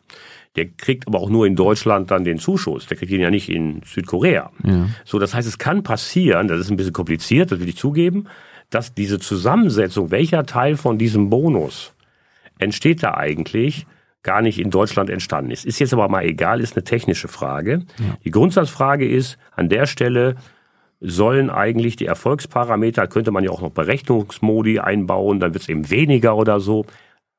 Soweit ist die Diskussion gar nicht gekommen. Das war ja eher eine politisch-moralische. Ja oder nein. Und bei den Ausschüttungen war das Absurde. Darum waren wir auch dagegen. Wir wollten den Unternehmen ja helfen. Die sind aber am Kapitalmarkt finanziert, wie wir schon besprochen haben. Mhm. Und wenn du denen sagst, die dürfen am Kapitalmarkt nicht mehr ausschütten, dann drücken die da drauf oder verkaufen den ganzen Kram. Das heißt, du hilfst ihnen auf der einen Seite und auf der anderen Seite gehen die den Bach runter. Das ist kompliziert, das will ich einräumen. Aber du musst wissen, was du willst. Wenn du denen helfen willst, das war ja der Punkt. Ist das was anderes, als wenn du sagst, ich will die steuern? Ja, aber Beispiel Kurzarbeit. Ich finde, da, da ist es am, am ungerechtesten, gerade weil andere europäische Länder das ja. hinbekommen haben. Ja. Die bekommen Staatshilfe. Mhm. Und die Kurzarbeit ist mittlerweile Staatshilfe, weil äh, der Bund, der Bundes, der Bundesagentur für Arbeit Milliarden jedes Jahr zuschießen muss seit Corona, damit diese Kurzarbeit finanziert werden kann. Darum ja. ist es Geld aus dem Steuertopf. Es ist Staatshilfe. Und trotzdem können Unternehmen wie Mercedes auf Kurzarbeit zurückgreifen und gleichzeitig Rekordgewinne machen und Boni-Dividenden ausschütten. Das, ja. das kann doch nicht gerecht sein. Nein, die, das Handling von Kurzarbeit, also wie kommt man überhaupt da dran, was sind die Regeln dafür, das ist das eine, was man in Frage stellen muss. Nur, die, dann musst du auch eins regeln. Wenn die keine Kurzarbeit machen, werden sie möglicherweise entlassen. Die Kurzarbeit ist ja, sagen wir, der Versuch, kurzzeitige Schwankungen im Geschäft quasi ohne Entlassungen durchzuführen. Das ist ja eine Leistung an den Arbeitnehmer. Erstmal. Ja.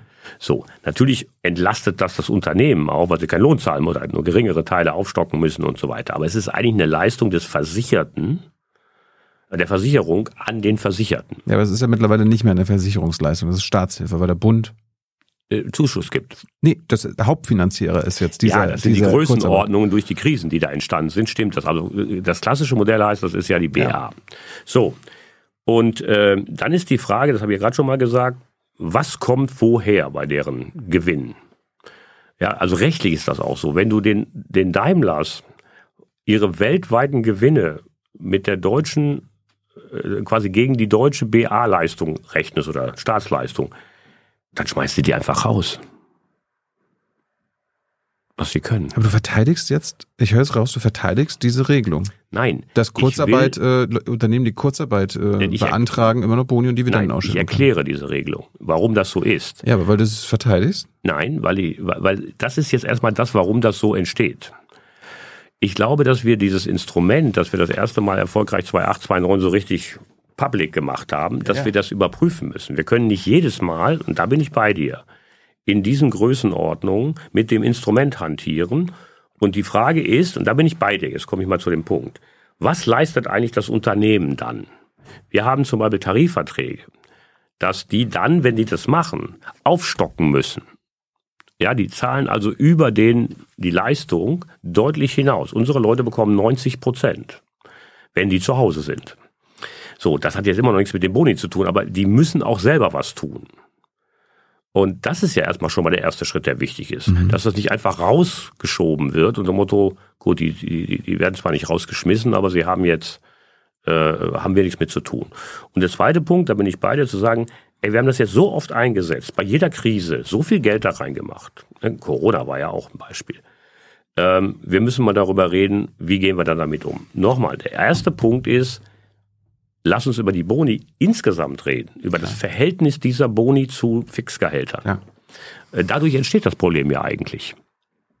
Aber ich meine, das ist halt auch, glaube ich, eine, äh, wir reden gerade über AfD und der Faschismus zieht wieder auf und dann sehen die Leute, ey, hier bekommen Unternehmen, die gar keine Hilfe brauchen, weil die immer noch äh, Rekordgewinne machen. Die brauchen nicht, machen nicht nur ein bisschen Gewinne, die machen fucking Rekordgewinne, setzen auf Staatshilfe, weil sie dadurch ihre Arbeitskosten noch äh, senken können und können dann trotzdem eine Boni auszahlen. Das ist doch irre. Also ja. vielleicht muss man da als Politik auch mal sagen, okay, wer auf Staatshilfe zurückgreift, das ist dann, das schließt sie dann einfach aus, egal wie kompliziert genau. der kapitalistische globale Markt ist. Haben sie auch so gemacht. Sie haben ja bei der Gaspreisbremse das nachher gemacht. Ja, da geht's ja offenbar. Ja, da haben sie gemacht. Was ist passiert?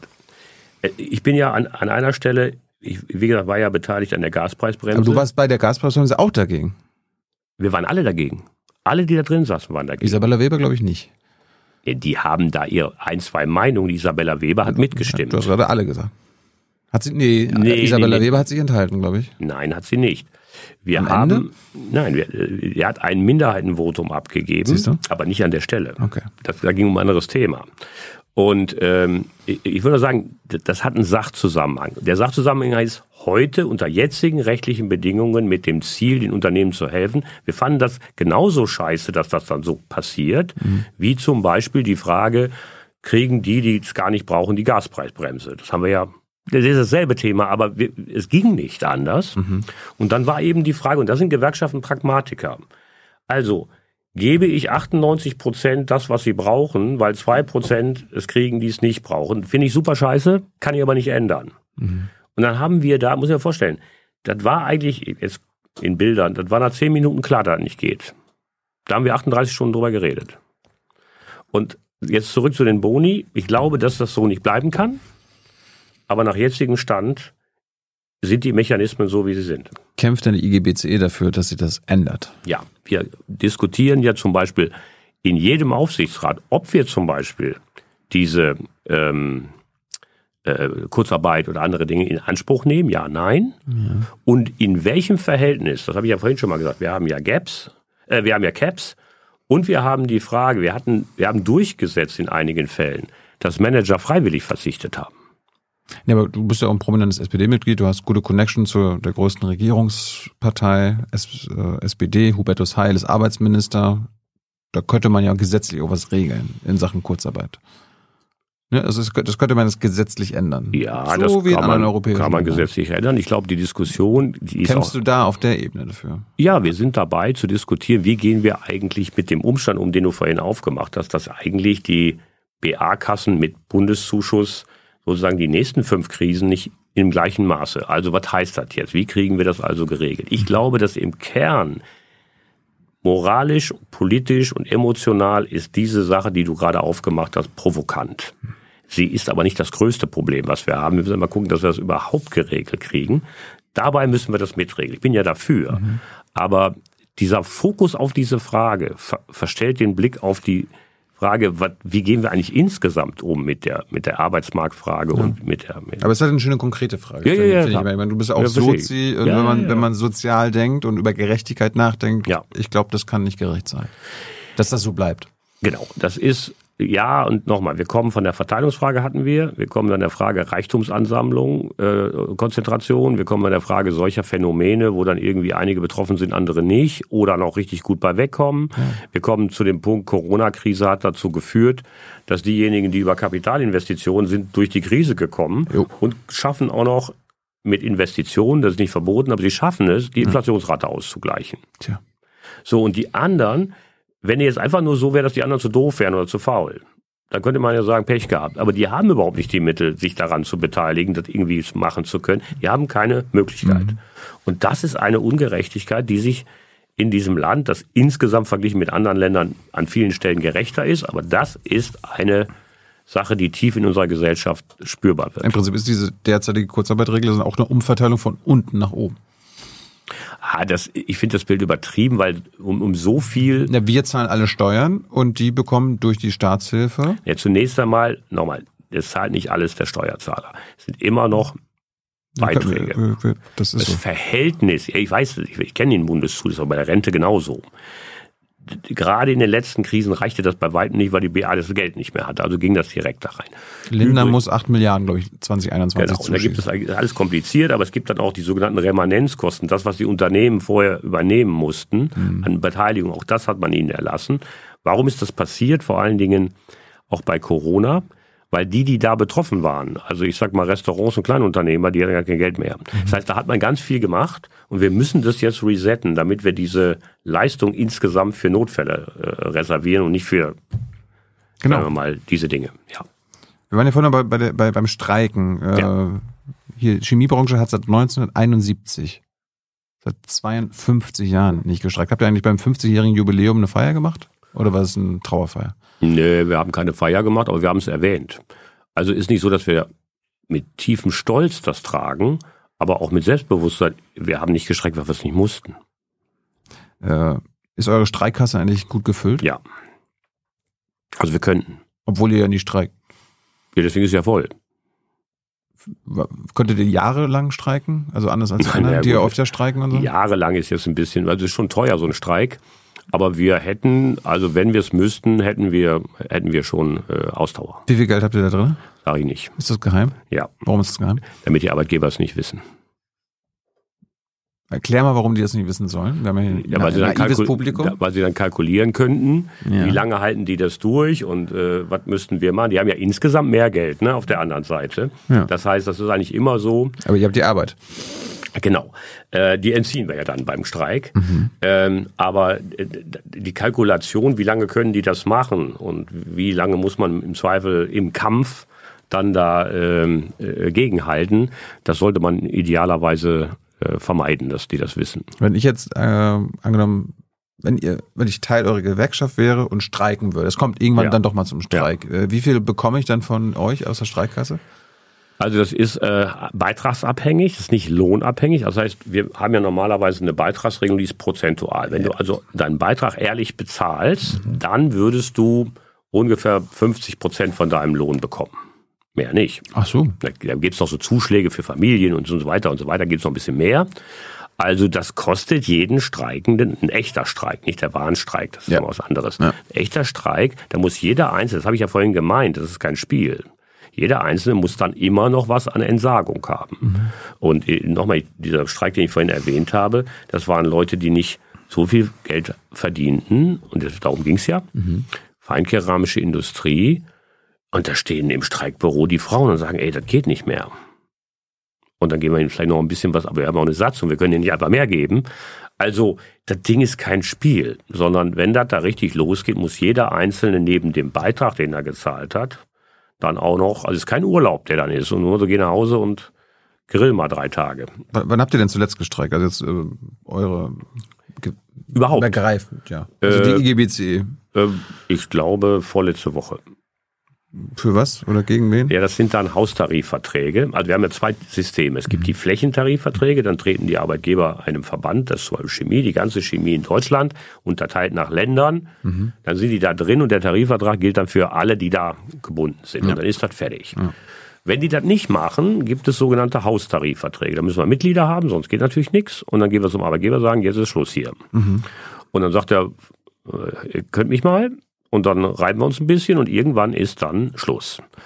Und äh, interessantes Beispiel, das war ein Warnstreik, ist zum Beispiel in Dresden, äh, ist eine Chipfabrik, eine sehr äh, erfolgreiche und das ist so ein bisschen, sagen wir, ne, IT und äh, neue Welt und so weiter und die fanden Tarifvertrag irgendwie über, die bezahlten jetzt nicht furchtbar, aber es war unsystematisch. Habt ihr mit zu tun, Chipfabrik? Ja, ja, ja. Okay. Und ähm, dann haben wir da jahrelang mit denen rumdiskutiert und versucht, das irgendwie hinzukriegen, passierte aber nicht. Und dann sind wir in, in Streik, in Warnstreiks und haben das jetzt auch den ersten Tarifvertrag in dieser Branche, also Fläche, äh, Haustarifvertrag erzwungen. Also es ist nicht so, dass wir gar nicht streiken, sondern wir machen es da, wo es notwendig ist. Freust du schon auf Intel? In Magdeburg? Äh, genau. Die, die, werden, die werden bestimmt auch hier am Vogel zeigen. Ihr wollt hier unsere äh, MitarbeiterInnen. Äh, ja, wobei ich überrascht war, äh, anders als Tesla haben die sich gemeldet und haben gesagt, also sie wollen jetzt irgendwie in vernünftigen Dialog, was immer das heißt, weiß ich noch nicht, sind noch nicht da. Aber die haben sich gemeldet. So Im Sinne von, äh, wir haben kein Problem damit, wenn äh, unsere Angestellten Gewerkschaftsmitglieder sind. Ja, nicht Gewerkschaftsmitglieder, das haben sie nicht angeboten, aber die haben gesagt, sie wollen mit uns reden, wenn sie jetzt investieren und mit der IG Metall auch, wenn sie investieren, ähm, dass wir irgendwie vernünftige Bedingungen einen Vertrag machen. Ob das dann passiert, wissen wir noch nicht, noch nicht da. Aber da sagt, da sagt Michael aber so, pff, du, wir, wir sorgen ja dafür, dass hier Tarifverträge herrschen und die Immer Leute in der Gewerkschaft sind. Ich rede ja von Tarifverträgen. Ja. Also die haben Kontakt aufgenommen, was ja nicht üblich ist. Meistens nehmen wir ja Kontakt auf, indem wir klingeln und sagen, sag mal, Leute, dann beißt sich der Hund erstmal ja. und dann musst du gucken, dass du reinkommst. Also wirklich so. Ja. Da, wo nichts ist, erlebst du Sachen. Wir haben so richtige Teams, die da, da draußen sagen wir mal, Neuerschließung heißt das bei uns. Mhm. Die klingeln da wirklich oder gucken über den Zaun und nachts und so und dann versuchen wir irgendwie einzelne Leute dann anzusprechen. Wir manchmal so, ich erzähle jetzt nichts von. Spioniert ja, ja? Ja, wir gucken uns das an und dann stehen wir da irgendwie mit dem Pommeswagen vor der Tür. Und dann kommen die nachts raus und gehen raus und sagen, was machen die denn da? Und dann reden wir mit denen, weil du brauchst erstmal Mitglieder. Oder der Pommeswagen ist gefaked? Nee, der ist echt. Ach, Die Jungs haben noch Hunger. so, ja, mitten in der Nacht. Aber dann verkauft ihr Pommes und gleichzeitig redet ihr darüber, ob, ob sie gesellschaftlich, äh, gewerkschaftlich organisiert Ja, wir sagen dann, sag mal, was ist denn hier mit euch? Habt ihr irgendwie Tarife? Sagen die, naja, das ist hier scheiße. Trauen sich aber auch nicht so richtig. Und dann entsteht, weil wir brauchen ja immer Mitglieder. Mhm. Und der erste Schritt ist, du hast ein paar und dann kannst du dann mit äh, dem Unternehmer anfangen zu diskutieren. Das ist übrigens nicht lustig. Dann versucht er rauszukriegen, wer das ist. Dann schmeißt er die raus. Oder kauft die raus. Ja. Also wir haben Union, Union Busting, ne? Absurde Dinge. Also da ja. haben Leute Geldsummen angeboten, die passen überhaupt nicht zu ihrem Lohn. Hauptsache, die sind weg. Und wenn es dann geschafft hast, da reinzukommen, und die Leute sagen, es ist echt wirklich genug. Aber da muss er erstmal eine gewisse Schwelle. Du kannst ja nicht mit drei Mitgliedern da anfangen. Da muss ein paar musst du schon haben. Und dann gehen dann die Schritte weiter und weiter. Ist eine echte, echte spannende Sache. Sollte man es gesetzlich verbieten, dass die Arbeitgeber äh, ich nenne das jetzt mal Union Busting machen dürfen, also quasi Gewerkschaftsarbeit und so weiter und äh, Betriebsrat, ähm, Entstehung und so weiter alles das bekämpfen können? Das ist, gesetz, das ist gesetzlich verboten. Das Aber sie machen es ja trotzdem. Genau. Das ist im Betriebsverfassungsgericht Strafrecht. Also es ist nicht irgendwie eine Ordnungswidrigkeit. Das ist Strafrecht. Ja, du sagst ja selber, die machen das trotzdem. Genau. Und deswegen hat, das ist ja ein, ein Vorhaben, dass die Bundesregierung da jetzt auch in ihren Koalitionsvertrag, weil wir den lang genug auf den Wecker gegangen sind, hat wir auch schon Frau Merkel erzählt, und dann haben wir Vorschläge gemacht, wie wir das, wie wir das verbessern können. Und das ist jetzt auf dem Weg. Also erstens hat äh, das Arbeitsministerium sogenannte Schwerpunktstaatsanwaltschaften gebildet. Das heißt, normalerweise muss ja jemand eine Anzeige erstatten. Und mit diesen Schwerpunktstaatsanwaltschaften können die sozusagen auch selber prüfen. Hm. Und äh, das ist ein ganz starkes Signal, dass das eben nicht mehr Gentleman's Agreement ist. So unter Motto, pff, ist ja egal, ich verstoße da, nobody care. Ne? Das Zweite ist, das, das ist noch auf dem Weg, wir haben gesagt, ey Leute, gibt uns die Chance, die Leute, die für den Betriebsrat kandidieren, die ersten zwei, die wir in der Kneipe finden, dass die erstmal geschützt sind, bis die Wahl äh, äh fertig ist äh, weil die schmeißen die raus während des Wahlvorgangs. Das heißt, die kriegen mit, äh, Thilo kümmert sich um Betriebsratswahl, ja. dann schmeißen sich raus. Ja. Oder kaufen dich raus oder so. Ja. Und dieser Übergangszeitraum ist gefährlich für die Leute. Danach haben die ja Kündigungsschutz, wenn sie Betriebsrat sind. Ja. Und diesen Zeitraum wollten wir geregelt haben, weil dann sind wir drin. Und darüber wird jetzt geredet, wie man das am besten machen kann. Also Beispiel, wir müssen den heute sagen, den Arbeitgebern, wer denn der Wahlvorstand ist, weil der Arbeitgeber muss den Aushang machen. Hä? Ja, der Arbeitgeber muss den Aushang für die Wahl machen. Der will aber die Wahl gar nicht. Ja. Und in der Zeit, dann sieht er ja auch die Namen. Ja. ja. Dann schmeiß ich den raus. Genau. Und äh, das war verboten, aber macht er trotzdem. Und ja, und da haben wir, ja, da haben wir gesagt, lasst uns doch unsere Mitglieder und die Leute beim Notar hinterlegen. Ja, also der Notar sagt, es gibt die, ich unterschreibe das. Das ist gut. Genau. Und dann geht man zum Arbeitsgericht und das Arbeitsgericht setzt den Wahlvorstand ein, das braucht man alles, und dann ist fertig. Und daran arbeiten sie gerade. Aber wenn wir das kriegen würden, dann könnten wir in vielen, vielen Betrieben einen Schritt weiterkommen. Wer lobbyiert dagegen? Die FDP? Ja, eine ganze Menge. Also das, da gibt es auch eine ganze Menge. Die, die Arbeitgeber sagen, ist klar. Ja, ich kann dir gar nicht sagen, wer da genau, wahrscheinlich sind es auch die FDP, keine Ahnung. Jedenfalls sagen sie, ist doch alles eine praktische Frage, bla bla bla bla. Einige ist das super logisch. Ne? Aber du kämpfst um jeden dieser Kram-Geschichten ja. jeden Tag. Kommen wir mal zu dir. Vielleicht also als Übergang, bist du tariflich bezahlt? Als äh, äh, Vorstands- oder als Chef hier der Gewerkschaft? Wir haben ja in der Gewerkschaft keinen Tarifvertrag. Weil, Was? Ne, weil wir keine Branche sind, okay. aber wir haben natürlich, natürlich haben wir ein System. Ja. Das heißt, wir machen unsere Tarifverträge aber nicht selber, falls die Frage aufkommt, sondern wir haben ehrenamtlich gewählte, das ist ein richtiger, auf dem Kongress gewählter du Ausschuss. gar nichts, oder was? Nein, der, der macht das. Ach so. Okay. Wollte ich nur mal sagen. Und äh, dann haben wir ein System und da bin ich auch drin. Was verdienst du? Ähm, ich würde mal sagen, wir mal schätzen, weil es gibt so ein paar äh, Randdinge, so ungefähr 13.000 im Monat. Randdinge noch? Also das heißt auch Variablen wie die Manager nee, oder was? aber ich habe jetzt damit gerechnet, ich habe auch noch einen Dienstwagen, den kann ich auch privat nutzen, ich habe nur privat keine Zeit. Also. Das habe ich jetzt aber nicht mitgerechnet. Die musste ich jetzt mal kurz hast, umrechnen. Hast du einen Chauffeur oder sowas? Ja. Ach, das auch noch? Ja, der ist aber nicht für mich privat zuständig, fährt mich durch die Gegend, damit ich arbeiten kann im okay. Auto. 13.000 Euro im Monat, ist das, äh, ist gut. Ja, aber äh, ich würde mal sagen, äh, das ist gutes Geld. Könnte noch mehr sein? Nee, aber dafür arbeite ich auch ausreichend. Äh, du sitzt ja noch ein paar Aufsichtsräten und so weiter, ja. da, kriegst du auch, da kriegst du auch Geld für, ne? Ja. Behältst du das? Nein. Also äh, äh, es gibt eine harte Regelung im DGB. Ja. Das ist eine Abführungsregelung, kann man auch einsehen. Äh, wir müssen 90 Prozent von diesen äh, Einkünften aus Aufsichtsratsvergütung abführen an die Hans-Böckler-Stiftung. Ah ja. Die macht damit drei Sachen. Ein größter Teil ist Stipendiaten von Arbeiterkindern, also kriegst du auch nur, wenn du nicht so viel verdienst. Die Kinder können dann studieren und mhm. Stipendiaten oder äh, Promotionsförderung. Dann gibt es wissenschaftliche Projekte, die davon gefördert werden. Ähm, ja, und dann gibt es äh, ist so eine Art Think Tank für Mitbestimmungsthemen. Aber nicht für die Gewerkschaft, sondern für die Sache. Das wird davon gesponsert, als richtige Stiftung. Ich hatte jetzt hier gesehen, du bist stellvertretender Aufsichtsratsvorsitzender bei der RAG. Ja. Äh, du bist bei Henkel? Ja. Bei Stärk? Ja. Und bei BASF? Ja. Bei BASF seit 2004, seit fast ja. 20 Jahren. Ja, ich bin der Dienstälteste dort.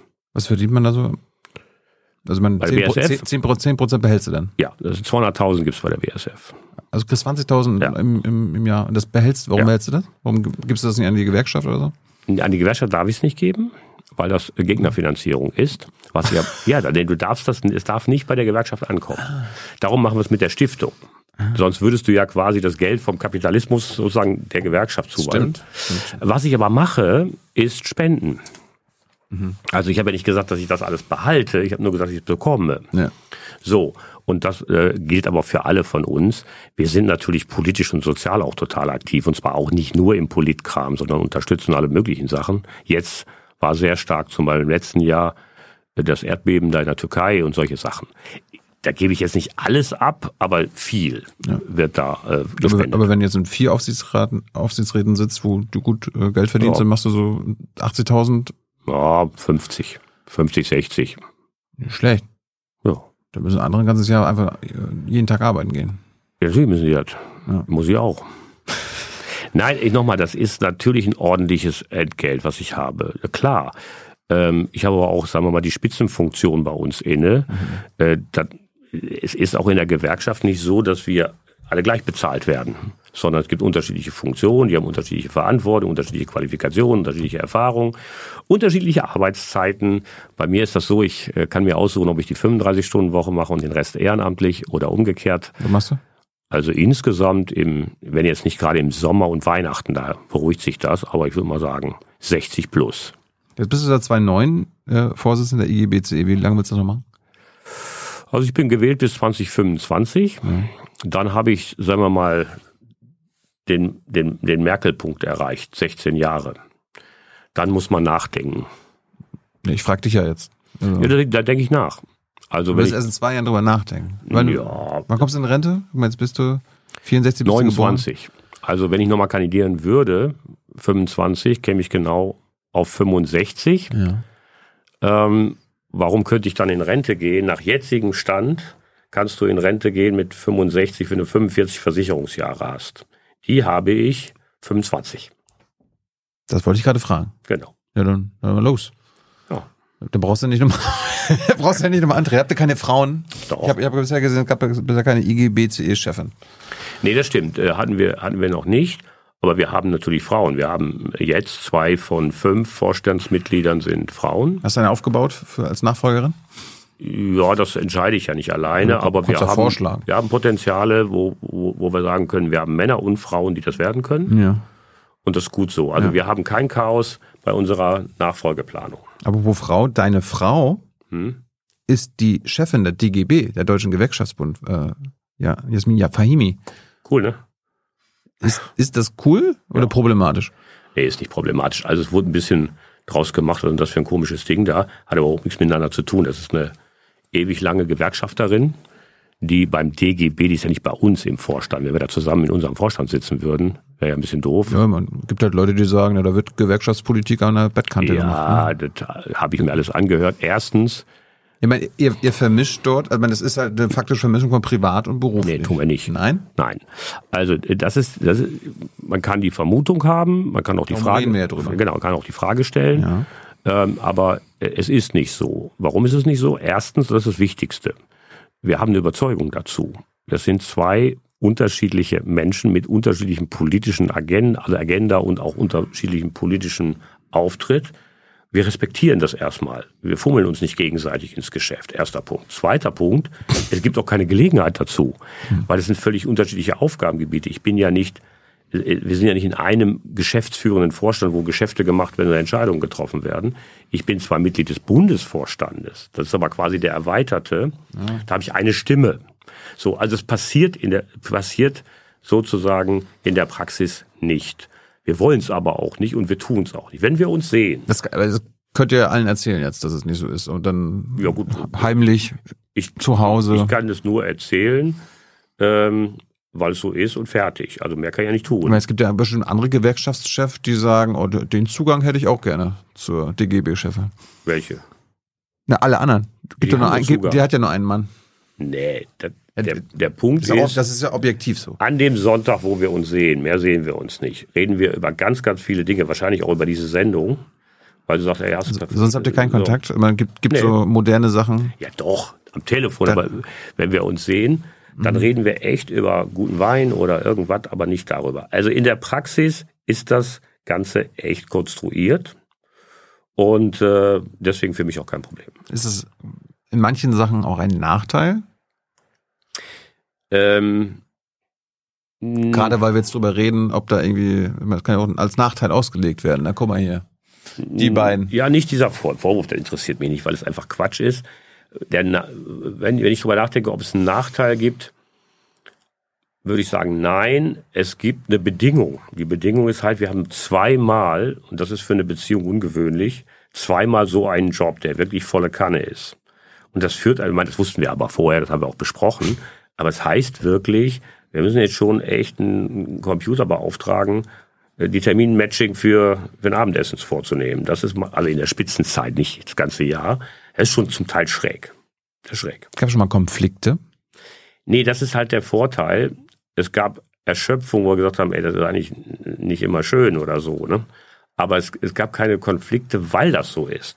Wenn nur einer das macht, der andere muss irgendwie sich den Bedingungen unterwerfen. Das ist schon problematischer. Aber ich meine, Konflikte im Sinne von, es, es gibt ja Beispiele, können wir gleich später nochmal drüber reden, wo der DGB, der Deutsche Gewerkschaftsbund als solcher, als Dachverband eine andere Position hat, eine politische Position hat als die IGBCE. Ja, das ist aber meistens gar nicht der DGB, sondern der DGB ist ja das Dach. Ja, aber der vertritt dann andere Positionen, ja, weil, der, weil, der die, weil die mehrheitlich äh, genau, so entschieden worden Der DGB muss sozusagen den, die Position zusammenfinden mit allen anderen. Und da kann es passieren, dass der DGB mit Blick auf die anderen Gewerkschaften und vielleicht auch die Mehrheit yep. eine andere Meinung hat als ich. Das akzeptiere ich und respektiere ich. Das war aber auch bei Rainer Hoffmann schon so. Aber da muss deine Frau quasi ja, das, für was anderes kämpfen als du. Ja, da gibt es keine Konflikte. Nein, da sagst du aber, das ist halt so. Da, da, da, da blicke ich dann drauf. Diese Rolle hat sie. Das muss sie machen. Ich muss ja auch meine Kompromisse machen in meinem Vorstand. Mhm. Ja, und ähm, das akzeptiere, respektiere ich, weil das ihr Job ist. Die kann nicht einfach sagen, das ist ja das, was wir vorhin besprochen haben. Ich mache das, was die BCE will. Das tut sie nicht. Und das erwarte ich auch gar nicht. Ich kann mich auch schon selber wehren. So, das heißt also, wenn wir da Konflikte kriegen, dann mache ich das schon mit denen selbst. Hast du dich in sie verliebt, weil sie Gewerkschafterin ist? Nee, Hast du gesagt, so, das, das ist meine Frau? Ich habe mich erstmal bei der Gewerkschaft in sie verliebt. Das ist zwangsläufig. Wo sonst? äh, genau. äh, das ist echt so. Ähm, Nein, ich habe mich in sie verliebt, weil sie eine, ähm, ja, erstens ein ganz lieber Mensch ist. Zweitens, sagen wir mal, als, als politischer Mensch eine sehr, sehr, sagen wir mal, klare, übrigens nicht immer mit mir einige Position, aber sie steht für ihre Sachen, sie vertritt ihre Sachen und sie ist ziemlich beeindruckend dabei. Und das hat mich immer ein bisschen geflasht. Jetzt seid ihr bei den SPD, äh, ein paar Grundlagen stimmen ja. Genau, also ein paar Grundlagen stimmen, aber du weißt, dass in der SPD schafft man es auch, innerhalb einer Partei durchaus in unterschiedlichen Lagern zu sein. Ich habe gefragt, hätte er sagen können, dass sie, also angenommen, sie wäre Arbeitgeberin gewesen, auf, irgendeine, also auf ja. irgendeine Art und Weise. Ob das irgendwie deine Liebe quasi gehindert Weiß ich nicht, äh, ist ja nicht so. Ich äh, verlieb mich nur mit Gewerkschaftlerinnen. Na, ich verliebe mich mit Sicherheit nur in Leute, die, sagen wir mal, meinen Grundzugang zur Welt ja. teilen. Also, sagen wir mal, in, in, in komplett praktizierende Arschlöcher verliebe ich mich nicht. Erzähl mal von deiner Kindheit. Du bist 64 geboren. In, ja. Wo bist du geboren? Ich bin in Essen-Stehle geboren und in Essen-Überruhr aufgewachsen. Was bedeutet das? Das ist im Prinzip, die, die Zeche war gerade geschlossen, aber quasi im Schatten von so einem Förderturm. Dein Papa wurde abgeworben?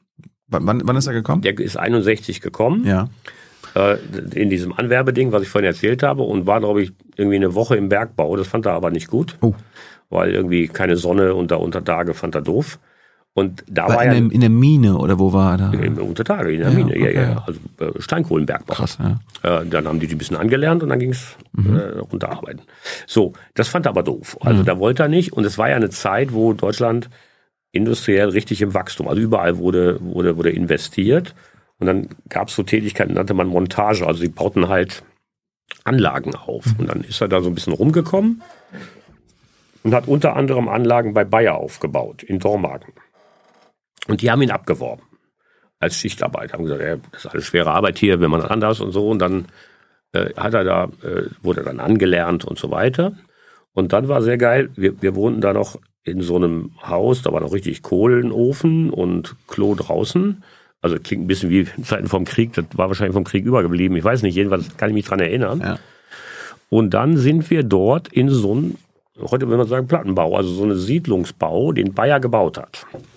Und da war für uns damals, war das echt ein Schritt nach vorne. Also Klo vom Bad getrennt, Zentralheizung. Ja, und alle, die da wohnten, kamen da irgendwie aus dem Bergbau, da waren Arbeiterfamilien. Ja. Da war der Teufel los draußen auf der Wiese weil natürlich 64er Jahrgang, der geburtenstärkste ever, da brauchtest du nicht lange, um eine Fußballmannschaft zusammenzustellen. das ging. Heute muss ja suchen. Äh, dann, dann wurde es aber deutsch, also er hat sie dann ähm, in Essen kennengelernt oder was? Ja, das ist auch interessant. Also äh, der, der war in einem sogenannten Lager, also die hieß so. Also früher hatte man weniger. Ein Wohnlager oder Ja, Wohnlager. Container. Da, ja, da, waren keine Container, so Baracken, so Holzbaracken. Da wurden die alle reingefercht. Auch mit, weiß ich nicht, es gibt noch Bilder davon, deswegen, also würde man sagen, vier, sechs. Und dann haben die so einen kleinen Tisch und dann kochten die auch so irgendwie da rum. Und dann arbeiteten die, dann haben sie da ein bisschen Karten gespielt und so. Und dann kamen die deutschen Mädels da ab und zu vorbei. Die, ja, und dann haben sie, geguckt, weil sie neugierig waren, was jedenfalls nicht vorgesehen war. Ich will es mal so sagen, und zwar weder in Deutschland in der Familie noch in Griechenland, Aha. war, dass die sich treffen und irgendwie äh, Nachwuchs zeugen. War nicht vorgesehen. Also ich sage mal, in der Familie in Deutschland war das wohl umstritten. Alles jetzt Ja, natürlich berichtet. Aber in Griechenland auch gesagt, ey, du sollst da arbeiten und Geld schicken und nicht deutsche Frauen schwängern. Und das war dann 64 jetzt auch noch nicht so, Du warst der so, Erste. so richtig akzeptiert, ja. Hm. Also ich sag mal, so gemischte Ehen von Deutschen und Migranten wurden noch ein bisschen argwöhnisch gesehen. Dein Vater sollte also Geld nach Hause schicken? Hat er. Hat er? Äh, und, aber sollte wahrscheinlich irgendwann wiederkommen, oder? Genau. Das, ist eigentlich, das haben die alle natürlich vor Augen gehabt. Und die Deutschen haben dir das ja auch gesagt. Die haben Ja. gesagt, ihr seid nur Gäste, bist ja bald wieder weg. Also haben wir gesagt, gut, machen wir das so. Klappte aber nicht. Erstens brauchen sie sie länger. Zweitens ja, haben sie sich natürlich auch wirklich verankert hier, haben gearbeitet, ihre Steuern bezahlt und haben gesagt, hier bleibe ich. Aber als du geboren wurdest, war das schon klar oder war das so Nee. im Laufe der Zeit? Oder? Also ich glaube, dass meine Mutter ist eine ziemlich, sagen wir mal, meinungsstarke Frau, ähm, auch äh, Ruhrgebietsfrau. äh, ja, Ja. sagen wir mal, das, die hat ihm, glaube ich, relativ früh klar gemacht, dass es gut ist, wenn wir da bleiben, wenn sie da bleiben. Bist du zweisprachig aufgewachsen? Nein. Ich verstehe das ganz gut, das Griechische. Meine Schwester ist fast zweisprachig aufgewachsen, aber mein Vater sprach ordentlich Deutsch. Hm. Dann war der der Schichtarbeiter, wie ich schon sagte. Mutter war zu Hause, sprach natürlich kein Griechisch, weil sie es auch nicht konnte. Mhm. Also, da sind so, das sind nur zwei, drei Jahre, wo du wirklich zweisprachig aufwachsen kannst. Da musst du aber auch konsequent machen. Ich habe äh, in Düsseldorf noch Verwandtschaft. Da sind beide Griechen, die waren aber in deutsche Schule. Die sind richtig zweisprachig, akzentfrei. Aber das ist dann eben, irgendwo muss eine, die Sprachen müssen konsequent gesprochen werden. Seid ihr in den Ferien, Schulferien oder so weiter nach, nach Griechenland zu Ja. seiner Familie dann gefahren? Ja, also, Also nicht, Oma und Opa besucht und so weiter? Genau, nicht jedes Jahr. Ja. Das können wir uns nicht leisten. Außerdem ist es ja nicht um die Ecke. Also das hieß Autoput durch Jugoslawien, dreieinhalb Tage. Äh, natürlich unangeschnallt hinten, ohne Klimaanlage. und dann irgendwie da runterkommen. So, das war dann so alle vier, fünf Jahre, äh, wo wir dann da runtergefahren sind. Und dann aber auch sechs Wochen, weil sonst lohnt sich das. Du brauchst ja schon eine Woche, bis du da bist. Und ja, ja, die, und da leben auch noch welche von. Also jetzt Abkömmlinge zum Teil. Und da habe ich auch noch Kontakt, ja. Warst du gut in der Schule? Ich war ordentlich in der Schule. Gut würde ich nicht sagen, aber ich bin da ganz ordentlich durchgekommen. Weil es dich nicht interessiert hat, weil du lieber gespielt hast? Fußball? Nee, es gab Dinge, die interessierten mich sehr und andere Dinge weniger, aber das ist, glaube ich, bei jedem so. Ja. Ich würde mal sagen, ich bin so durchschnittlich mit positiven Peaks in manchen Sachen, die mich interessiert haben. Was so? Mathematik zum Beispiel. Damit hätte ich jetzt nicht gerechnet. Ja, da, ich, nein, nein, nein. Ich bin ja Laborant. Und ähm, als ich dann 16 geworden bin, hatte ich eine Empfehlung fürs Gymnasium. Mhm. Und das ist ein ganz interessanter Punkt. Ich frage mich manchmal bis heute, warum ich genau, aber ich war total entschieden. Meine Eltern haben äh, die Empfehlung gehabt, dann haben die Lehrer mit denen gesprochen. Meine Eltern selber haben gesagt, ey, wenn du das machen willst, mach das. Wir können dir nichts jetzt großartig dazu raten. Aber sie war nicht dagegen, dass ich dann auch Abitur mache und dann irgendwas mache. Ich war aber total entschieden. Ich wollte zu Bayer und wollte Laborant werden. Und das hat mit diesem naturwissenschaftlichen Interesse zu tun. Und das habe ich nicht verbunden damit irgendwie Oberstufe und so weiter. Und dann bin ich da hingegangen. Und das habe ich ganz bewusst gemacht. Und gesagt, kannst du immer noch später machen, wenn du irgendwie Bock drauf hast. Was aber so einfach gar nicht war damals. Und dann habe ich auch direkt mit der Gewerkschaftsarbeit angefangen und dann hat das ganz anderen Stream genommen. Aber das war eine ganz bewusste Entscheidung, eine, eine, die ich selber getroffen habe. Also nie Abi gemacht, später, nie studiert. Nee. Hat dein Papa dir den Job besorgt bei, bei Bayer? Nein. Es gab damals noch, neben den Werkswohnungen und Kindergärten, gab es eine offizielle Policy bei Bayer und in anderen Unternehmen, äh, das, die hieß Mitarbeiterkinder. Das heißt, wenn du dich da beworben hast, den Einstellungstest annähernd so gut gemacht hast wie alle anderen, hattest du einen Vorteil. Hm. Wäre heute verboten. Ja, wegen allgemeinen äh, Gleichbehandlungsgrundsatz, ja. was ja auch. Aber die haben ganz bewusst, die wollten Familien wegen der Bindung, die wollten Familien hintereinander quasi einstellen. Mhm. Und ähm, ich hatte zwei Bewerbungen geschrieben, eine bei Henkel und eine bei Bayer, wo ich auch wohnte da in der Nähe. Und hatte beide Zusagen. Das war noch vor dem großen Ausbildungsproblem. Und der Grund, warum ich Henkel fand ich cool, warum ich zu Bayer gegangen ist, war einfach ganz praktisch. Ich konnte mit dem Fahrrad hinfahren. Man kam nicht dahin. Also es, es, die ganze Mobilitätsfrage war damals einfach noch viel eingeschränkter. Und äh, dann habe ich gesagt, du gehst halt dahin. Ne? Warum, warum wolltest du Chemielaborant werden? Ja, weil gab es ein paar andere Sachen noch? Ja, es gab auch so eine elektrotechnische oder Elektro, aber im direkten Vergleich hatte ich ein Bild davon, das weiß gar nicht, ob sich das wirklich bestätigt hat. So diese Chemiker-Laborsituation. Äh, Reagenz. Ja, ja, also da, da hatte ich eine Vorstellung von vom Chemiebaukasten, den ich mal hatte. Vieles davon hat sich übrigens bestätigt, manches aber auch nicht. Mhm. Weil vieles, was du dort machst, sind natürlich echte Serienuntersuchungen. Das ist nicht irgendwie äh, Explosion und äh, qualmende Dinge, sondern du versuchst einfach Gesetzmäßigkeiten rauszufinden in elenden, epischen Serienanalysen. Aber das fand ich, fand ich, fand ich auch insgesamt interessant. Die, meine Lebensgefährtin ist ja auch Chemikerin. Ja. Das sind halt Typen, die, die so, die so da drauf sind. Du sag mal, Kira, ganz unter uns, du bist die Jüngste hier? Ja. Warum arbeitest du hier eigentlich? Na, weil wir das beste Journalismusformat in Deutschland sind und weil hier keine Werbung läuft. Und woher kommt die Kohle für dein Gehalt? Per Banküberweisung oder PayPal von den Leuten, die uns zuschauen oder zu hören. Wie das geht? Seht ihr in der Podcast-Beschreibung. Was hast du da untersucht? Ich, woran hast du gearbeitet für Bayern? Ich war, ja, ich kriegte ja schnell Ärger äh, dort ähm, weil ich auch gewerkschaftlich aktiv war. Deswegen wurde ich ein paar Mal versetzt. Also deswegen muss, müsste ich jetzt sagen, welche von meinen Stellen. Wurde ein bisschen rumgereicht. Was ich sehr cool fand, war, ich war zweimal von vier in der Forschung. Und äh, da ging es eben darum, wirklich ganz konkrete Eigenschaften von vorhandenen Produkten zu verbessern. Also worum ging's? Es ging um die Langlaufeigenschaften von Autoreifen weil da begannen die Autos in den 80ern schneller zu werden.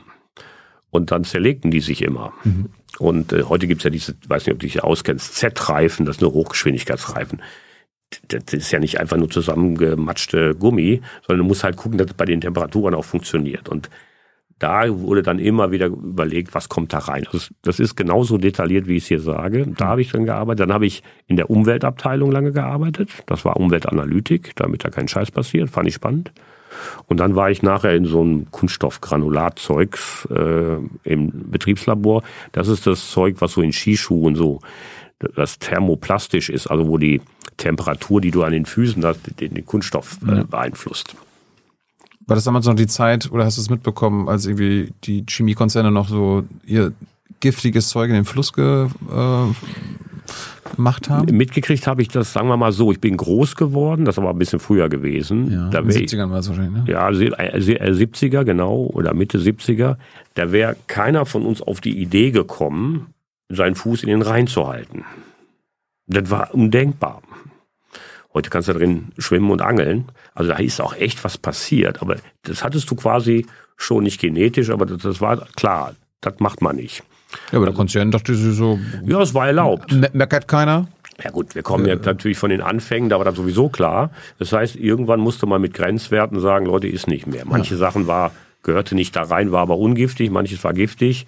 Da ist echt viel passiert, in der Luft und im Wasser und am Boden. Also das ist schon eine Erfolgsgeschichte. Ja. Obwohl sie, sie kämpfen ja auch dafür, dass sie jetzt irgendwie so wenig wie möglich CO2 äh, quasi äh, dafür bezahlen müssen. Ne? Also die Konzerne sind ja auch seit Jahrzehnten daran gewöhnt, eigentlich ähm, Emissionen umsonst in die Luft zu, zu CO2 war ja ewig lang umsonst. Das war ja kein, äh, ja. keine Emission. Da haben die Konzerne auf jeden Fall festgehalten, dass es so lang wie möglich äh, umsonst ist und ja, jetzt, es, jetzt so billig wie, wie, so billig so, wie möglich. Ich, ich würde mal sagen, seit so fünf Jahren ist so ein, so ein Kipppunkt erreicht, habe ich vorhin schon mal erwähnt. Jetzt ist klar, die kommen da nicht raus. Und jetzt wollen sie quasi äh, das minimieren. Minimieren, aber sie wollen schneller sein als die anderen, weil sie sagen, das Ding wird selber jetzt ein Wettbewerbsthema. Mhm. Während vorher waren das halt nur Kosten, haben sie gesagt, wie kriegen wir es hin? Ist ja auch, Kostendruck ist halt ein, ein Fakt. Mhm. Und dann, jetzt wird es zu einer Frage, wer ist eigentlich schneller? Und wer kann es am besten? Das sind ja Investitionen, Elektrifizierung, dann kriegen sie keinen erneuerbaren Strom, dann können sie das nicht machen oder der ist teuer. Also da sind eine Menge Probleme zu lösen, aber sie wollen es alle mal, oder so gut wie alle. Ich kenne eigentlich keinen, der es nicht machen will. Da ist ein bisschen was passiert. Kurz mal so deine Schulzeit und deine Jugend, äh, weil du angesprochen hast, dein Vater ist Grieche. Wurdest du diskriminiert deswegen? Bin ich oft gefragt worden. Äh, erste Antwort, ich habe das nie empfunden. Zweite Antwort, ich habe dann mal drüber nachgedacht und dann gab es so kleine Minisachen, aber es sind echt Minisachen. Äh, also Beispiel, ich musste einmal äh, nach deutschem Staatsbürgerrecht damals, eigentlich auch heute, aber damals erst recht, hätte ich die Staatsangehörigkeit meines Vaters kriegen müssen. aha. Ja, ja, das ist noch aus der Nazizeit. Du kriegst immer die des Vaters. Jetzt haben sie jetzt geändert, Ja, geöffnet, aber damals war das noch so. Das ging aber nicht. Weil in Griechenland zu dem Zeitpunkt gab es überhaupt keine standesamtliche Hochzeit, sondern die Kirche hat das gemacht. Die orthodoxe Kirche hat die Heirat dokumentiert. Da meine Eltern aber in Deutschland sowieso, das ist schon mal der erste Skandal für die Griechen gewesen, und zweitens standesamtlich geheiratet haben, haben die gesagt, die sind nicht verheiratet. Und wer nicht verheiratet ist, in so einer konsequenten kirchlichen Blick, der hat auch keine Kinder, so. Das heißt, die haben gesagt, nö. Und dann ging das hin und her und hin und her. Okay. Und dann bin ich nach einem epischen Prozess Deutscher geworden, weil es dann irgendeine Regelung gab, frag mich nicht, die kam doch aus dem Krieg, dass du nicht staatenlos werden solltest. Wenn, da gab ja viele Flüchtlinge und auf dieser Basis bin ich dann nur, ich bin nur Deutscher. Und Deutscher geworden. So, und das musste ich einmal im Jahr, obwohl da dieselbe Lehrerin war, musste ich einmal im Jahr dokumentieren mit meinem, meiner Geburtsurkunde und mit irgendwas, musste ich mal mitbringen. Und dann musste die das ins Klassenbuch schreiben. Und dann habe ich gesagt, haben wir letztes Jahr schon gemacht. Du musst dir eine Urkunde, Ur Geburtsurkunde mitbringen, damit die Lehrerin was ins Klassenbuch schreiben damit kann? ich schreiben konnte, äh, die Staatsangehörigkeit. Ach so. So, und ich meine, das, beim ersten Mal habe ich es noch verstanden. Aber ich habe das jedes Jahr gemacht. Das war die Vorschrift. Ich meine, die wollte das nicht. Ja. Und das sind so, habe ich gesagt, ey, was soll das? Ja, und dann gab es noch einen zweiten witzigen, witzige Geschichte, die wird heute wahrscheinlich nicht mehr passieren, aber damals war das ja unüblich. Dann habe ich eine Wohnung gemietet, als äh, kurz vorm Zivildienst, als ich da eingezogen werden sollte. Der Vermieter so Vasiliades, Genau, da hat er, Ausländer. hat er mit mir gesprochen, da hat hier nicht alles Tassen im Spind, ne? Und dann hat er mir alle möglichen Regelungen, der Hausmeister war da, da, alle möglichen Regeln da vorgetragen, die ich zu beachten hätte. Fand ich auch alles ganz logisch. Und dann habe ich irgendwann gesehen, war das Ding nicht ordentlich renoviert. Dann habe ich gesagt, hören Sie mal zu, das mit den Regeln hatten wir jetzt, aber ich will mal sagen, das da und das da und das da werden, werden Sie noch machen. Ne? So äh, akzeptiere ich das nicht. Dann guckt er mich an und sagt, also Sie sprechen wirklich gut Deutsch. Dann sage ich zu dem, ja, Sie auch. Und dann war der völlig empört. Das sind so die kleinen Gags, die gab's damals noch. Die würden heute jetzt wahrscheinlich nicht mehr so sein. Aber sonst kann ich das nicht sagen. Warum? In dem Umfeld, in dem ich groß geworden bin, waren zig davon Migranten oder sie waren Arbeiterkinder, spielt überhaupt keine Rolle. Auf der Arbeit spielten diese Diskriminierungssachen weniger eine Rolle. Wenn überhaupt dann im Wohnumfeld, aber das habe ich nicht kennengelernt, nein. Apropos Diskriminierung, äh, ich habe ja vorhin die AfD schon äh, erwähnt. Es gibt ja Gewerkschaften in Deutschland, die sagen, wer äh, AfD-Mitglied ist, kann nicht Gewerkschaftsmitglied sein. Wie ist das bei euch? Wir haben äh, keinen Unvereinbarkeitsbeschluss, Hm. aber wir haben auch keine Mitglieder, die sich da offen bekennen. Ja, aber das eine muss das andere ja nicht bedeuten, ne? Nö, aber wir haben das Problem. Warum macht ihr keinen Unvereinbar Unvereinbarkeitsbeschluss? Es ist, diejenigen, die es gemacht haben, haben ein rechtliches Problem. Das ist übrigens so ähnlich wie ähm, Ausschussverfahren aus der SPD. Du kriegst das nicht rechtlich umgesetzt am Ende. Wir haben es politisch haben wir es gemacht. Also wir haben eine klare Grenze und haben gesagt, die gehören nicht zu uns, die passen nicht zu uns, die wollen wir nicht. Wenn die sich also outen, würden wir mit denen reden, sagen, was wollt ihr bei uns? Aber die, der, der Eindruck, wir könnten das selber rechtlich konditionieren, stimmt gar nicht. Also es gab bisher noch nicht große Fälle, wo das vor Gericht gelandet ist, aber so ähnlich wie wenn du so ein, wir haben ja Sonderrechte als Gewerkschaft, verfassungsrechtlich garantiert. Und solange die AfD nicht als, sie ist unter Beobachtung, aber solange sie nicht verboten ist, also solange sie zum Parlament kandidieren können, kannst du rechtlich nicht einfach sagen, ist nicht, sondern du musst dann politisch mit denen agieren. Das tun wir auch. Aber du persönlich, als Michael, als äh, Chef Haben der Gewerkschaft, kannst du sagen, äh, ich will euch nicht in der Gewerkschaft. Genau, habe ich auch schon gesagt, öffentlich. Auch auf dem Kongress, das ganz öffentlich. Also das sind unsere politischen Gegner. Die AfD, nicht die Mitglieder. So, also wir unterscheiden aber sehr stark. Ja, aber gut, aber ich würde jetzt kein AfD-Mitglied hier arbeiten lassen.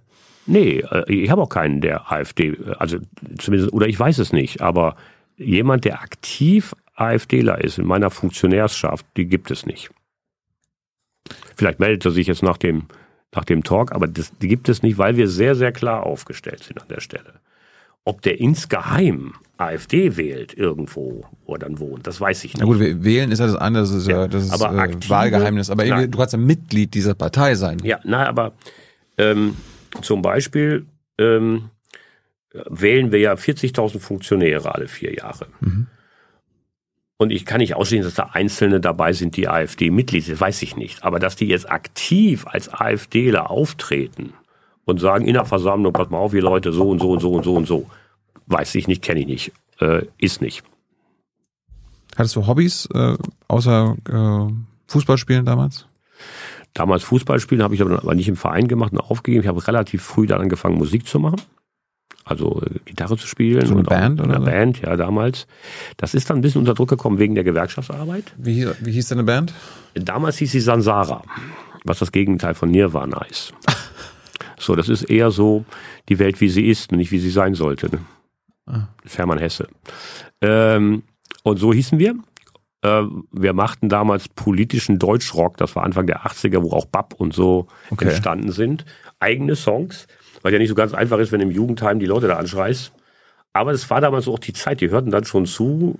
Wichtig war, dass du irgendwie eine ordentliche Anlage hattest, damit die überhaupt verstehen konnten, was du singst, weil die Gitarrenverstärker immer lauter waren. Mhm. Aber wir machten richtig Polit-Songs. Ja. Was Bandleader? Nö, das ist immer der Sänger. Was hast du gespielt? Gitarre. Spielst du immer Gitarre? Ja, ich habe bei der Gewerkschaft dann, dann kam Gewerkschaftsarbeit mit Lagerfeuer allem Gedöns, kannte auch Gitarre spielen, war aber dann andere Mucke. Das heißt, dann hatte ich keine Band und irgendwann so Ende der 90er hatte ich so, so Revival. Dann habe ich mir erstmal wieder eine E-Gitarre gekauft und dann haben wir in der Gewerkschaft so eine Band gebaut. Da in Hannover haben wir unsere Zentrale. Ich war so ein bisschen rumgefragt und dann stellte sich, oh, ja, haben wir welche. Und dann haben wir eine Band gegründet, die heißt No Time. Warum? Weil wir nie Zeit haben, weil irgendeiner ist immer unterwegs zu proben. Das ist aber nicht äh, für uns so relevant. Das heißt, wir gehen ohne Proben auf den Gig. Und äh, das machen wir auch ab und zu. Das, Okay. das ist aber dann nicht mehr selbst, äh, wenige selbstgemachte Songs, meistens Coversongs. Aber bei YouTube findest du einen Song, den wir gemacht haben 2020, als wir am 1. Mai nicht demonstrieren konnten. Dann habe ich mit der Band ins Studio und dann haben wir gesagt, wir machen jetzt einen Song. Der ist selbst geschrieben und der behandelt quasi die Gewerkschaft und den DGB. Den, den findest du dann da. Was, was muss man suchen? Wenn jetzt eine No, no Time, äh, 1. Mai 2020, dann, dann müsste das kommen. Na dann. Wem jetzt zu langweilig ist Muss- bei dem Interview? Also das, das, war, das war eine witzige Sache. Äh, wie bist du jetzt bei der Gewerkschaft reingeschlittert? Ich meine, du hast schon erzählt, du wurdest quasi vom, von Bayer bestraft und rumgereicht. Äh, Ja, ich hatte ein bisschen ein paar Konflikte. Da waren noch so ein paar, sagen wir mal, da war ein Betriebsrat, der auch nicht so richtiger Gewerkschafter war und es gab vor allen Dingen Personaler. Die beiden zusammen, ja. den war ich zu wild. Also ich war auch tough. Hab die Mitglieder erstmal geworben, aber ich hatte auch, ich sag mal ein Beispiel, neben so den üblichen Jugendvertreterthemen fand ich damals, Wie, wie bist du da überhaupt reingerutscht? Also wie bist du denn da? nee, auf, ich war vorher schon in der Schule Schülersprecher ah. und Klassensprecher und so weiter. Und das war mehr, wie das so ist, das ist ja mehr so man Kümmerer. Aber ich war auch damals schon politisiert. Ich habe eine Landesschülervertretung, Schülerrechte, was man da so macht.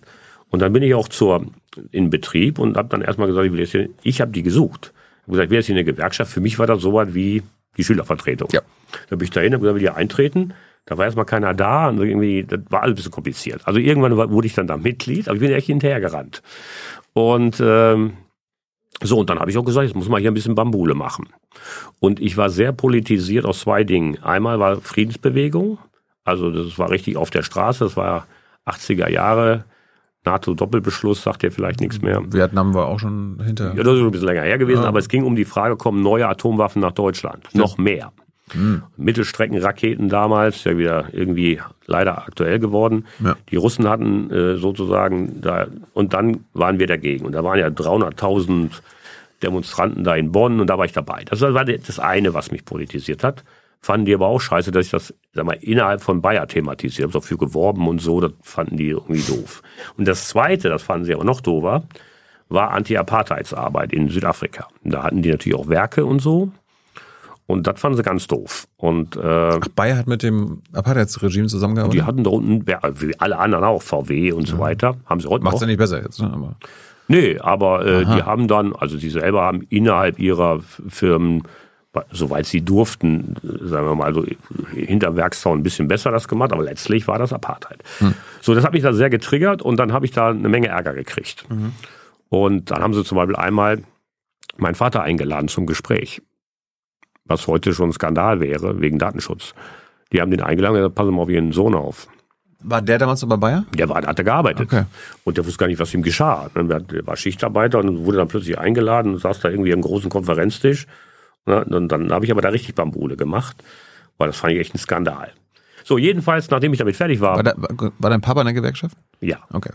Ähm, Hätte sagen können, dass er ich sehe das auch so. nee, nee, nee, nee, nee, nee, nee, der war, der war verunsichert, weil er wusste gar nicht, was wie ihm geschah. Hat mich auch gefragt, was ist denn da los und so. Dann habe ich ihm das erklärt. Das ist so wie der, wie der, der, der Lehrer, der dann in der Schule dann das- die Eltern Genau, blauer Brief. Ne?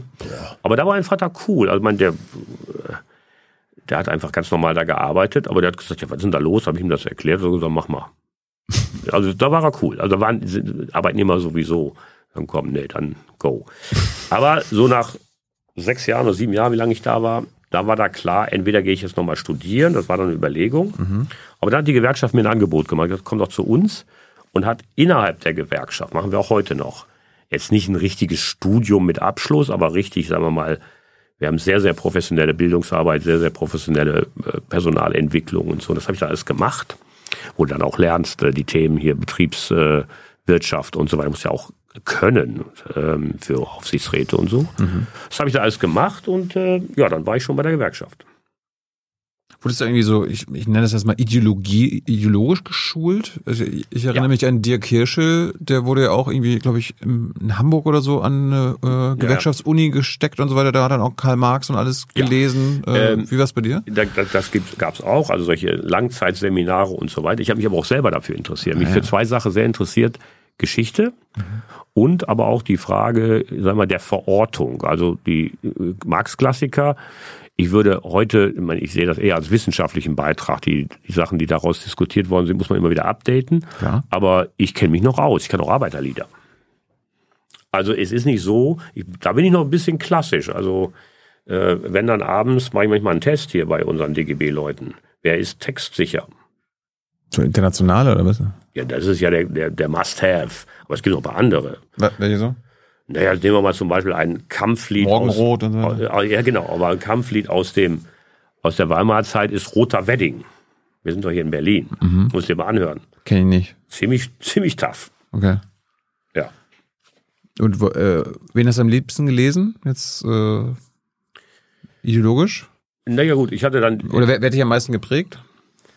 Ja, sp eigentlich später. Ich bin dann, sagen wir mal, am Anfang, das ist ja irgendwie auch geil und ich war dann auch bei den Jusos schon und so, da hatte ich auch ein paar Hardcore-Jungs um mich rum und Mädels. Äh, die haben mich dann so, so ein sehr stark zum Marxisten äh. Und irgendwann wurde mir das alles ein bisschen zu eng in der Birne. Also es, ähm, es gab dann, dazu neigen die Linken ja, dass so Kreise gebildet werden. Man neigt sich so ein bisschen zu separieren. K-Gruppen oder dann. äh, Genau, und äh, Maoisten, ich rede aber jetzt von der SPD und dann gab Ja, es ja. einen Kreis, der hat auch gute Sachen gemacht, der hieß Hannoveraner Kreis. Hm. Und dann haben die aber auch so äh, voll klausuliert darüber geredet, so, so pathetisch. Also gehörst du zum Hannoveraner Kreis oder gehörst du nicht dazu? Und ich saß da mit meinem jugendlichen Ahnungslosigkeit gedacht, was erzählen die denn hier? ne? Und irgendwann fand ich das irgendwie so zu semi-religiös. Also diese Zuordnung, bist du dabei? Nicht so. Und das hat mich dann dazu geführt, gesagt, habe, ey, sag mal Leute, wir müssen ja mal ein bisschen offener in der Birne werden. Und dann habe ich zunehmend mich tiefer, sagen wir mal, in die Sozialdemokratie gelesen und da auch, das ist ja genau diese Debatte von ganz links kommunistisch bis hin zur Sozialdemokratie, ist ja nicht das Gleiche. Ja, ja. Und diese Begründung, also ich bin wirklich Sozialdemokrat und doch deutlich auch klar, ich wäre nie USPD gewesen, um es mal so zu sagen. Ähm, sondern ich bin schon Sozialdemokrat, kein Kommunist, kein Sozialist in dem harten äh, Sinne. Ich Ja, gut, in, in, in deinem SPD-Parteibuch steht- wird ja auch von demokratischer Sozialismus ja, dafür bin gesprochen. ich ja auch. Okay. Ähm, aber ich sag mal, das, das sind jetzt so die ein Feinheiten. demokratischer Sozialist? Ja, aber das ist ja die Feinheiten. Ja. Äh, Ich bin bis heute der Meinung, das ist historisch entstanden in der Phase. Ich halte das für eine große Schwächung, dass es die SPD und die Linkspartei gibt. Mhm. Ich halte das für völligen Quatsch. Diese, Wegen Agenda war das damals. Ne? das war wegen, es gab Gründe, aber die Spaltung der Linken ist immer dasselbe Gift. Und ähm, ich sage mal, innerhalb der Linkspartei gibt's da wieder die Hardcore-Leute. Ja, die, die sind dann auch Kommunisten, aber der Rest da, der so. Und jetzt zerlegen die sich gerade selber. Also, sag mal, und, und das spielt dann den Rechten äh, möglicherweise sogar die Macht zu. Obwohl die sie auch geteilt haben, ne? Die sind auch jetzt Früher war ja auch Straußen so äh, rechts von der CSU oder CDU, darf nur die Wand sein. Ja, das ist, ist Das so. haben wir die auch, AfD. war auch so. Ja, genau. Der hat übrigens 80, 1980 zum ähm, Kanzler kandidiert. Das, das hat, äh, hat mich auch motiviert. Ähm, da war eine richtige Bewegung auch im Gange zu sagen, Strauß darf nicht Kanzler werden. Wer war dein Lieblingskanzler? SPD-Kanzler wahrscheinlich, ne? Willi?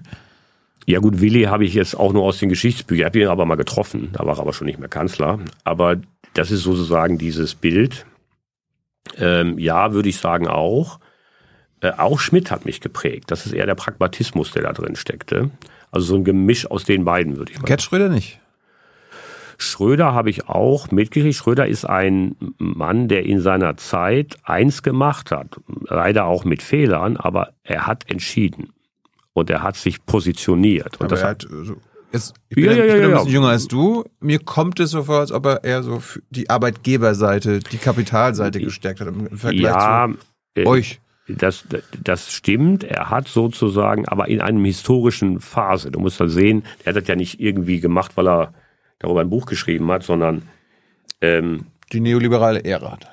Ja, die war sowieso da. Ja. Aber wenn du mal die, die das, das geht so ein bisschen unter. Wenn du mal die ersten Jahre von Rot-Grün dir anguckst, die waren ja noch nicht geprägt von Agenda. Die waren geprägt von neuen Zuwanderungsrecht. Jugoslawien. Gender. Ja, gut, das war dann eine andere Geschichte. Okay. Aber auch von gesellschaftlicher Modernisierung nach 16 Jahren Kohl, das war ziemlich cool. Das war auch wirklich was, wo man Rot-Grün fühlen konnte. Und das ist dann nachher verdrängt worden. Warum? Der Druck auf diese Regierung mit fünf Millionen Arbeitslosen, habe ich ja vorhin schon mal gesagt, war gigantisch. Die Antwort fand ich nicht in allen Dimensionen richtig. Aber der Druck war da, den haben wir heute schon vergessen. Fünf Millionen Arbeitslose hatten wir in der Spitze. Aber es gab ja auch diese, sagen wir mal, Propaganda des kranken Mann Europas, Deutschland. War das, war das wirklich so? ja, sagen wir mal wir so. wirklich so krank? Damals war es jedenfalls anders, als wir das in den letzten zehn Jahren erlebt haben. In den letzten zehn Jahren waren wir immer Leader of the Gang. Ne? Ja. Wir haben ja jede Geschichte, jede Krise gewonnen, immer Stärkung Deutschland, immer Exportweltmeisterschaft, immer und so weiter. Sure. Das war damals nicht so. Also weder Wachstumsraten noch die Frage Arbeitslosigkeit, Sozialkosten, all die Dinge drückten schon auf die Haushalte. Heißt aber noch lange nicht, dass man diese neoliberale Grundstimmung, die es da herrschte, durchstellen musste. Aber es war eine andere Situation. Das muss man einfach nochmal, wenn man es richtig fair be- beurteilen will, muss man das sehen. War auch große Ratlosigkeit. Was machen wir mit fünf Millionen Arbeitslosen? Die sind jetzt eigentlich weg. Gibt immer noch eine Million Arbeitslose. Das will ich jetzt damit nicht äh, beiseite schieben, aber das war ein echtes Thema damals. Ich glaube, wir haben mehr als eine Million Arbeitslose, oder? Ja, ja, das sind La- Langzeitarbeitslose, aber im Prinzip haben wir gleichzeitig Fachkräftemangel. Das ist ja auch absurd. Ja, wie erklärst du dir das? Naja, das hat damit zu tun, dass wir die, die, diese Gruppe von Arbeitslosen gibt, es gibt keine Schnittstelle mehr. Sie sind zum Teil älter, sind zum Teil lange arbeitslos, sind zum Teil qualifikatorisch nicht an der Schnittstelle. Eigentlich verwalten wir die. Das finde ich einen großen Fehler. Wir machen das übrigens an mehreren Stellen. Wir lassen die Frauen nicht richtig mitmachen und haben Fachkräftemangel. Wir lassen, äh, wir haben kein ordentliches Einwanderungsfilterrecht, also da sind sie gerade dabei. Wir schieben die beiseite, die keine Ausbildung haben und keine Schulabschluss und lassen die dann schon auf, eine Gesch auf, eine, auf einen Lebensweg gehen, der schon vorgegeben ist. Und wir haben die Langzeitarbeitslosen, die da sind. Und um die kümmert sich keiner, weil das mühsam ist. Das halte ich für einen Fehler.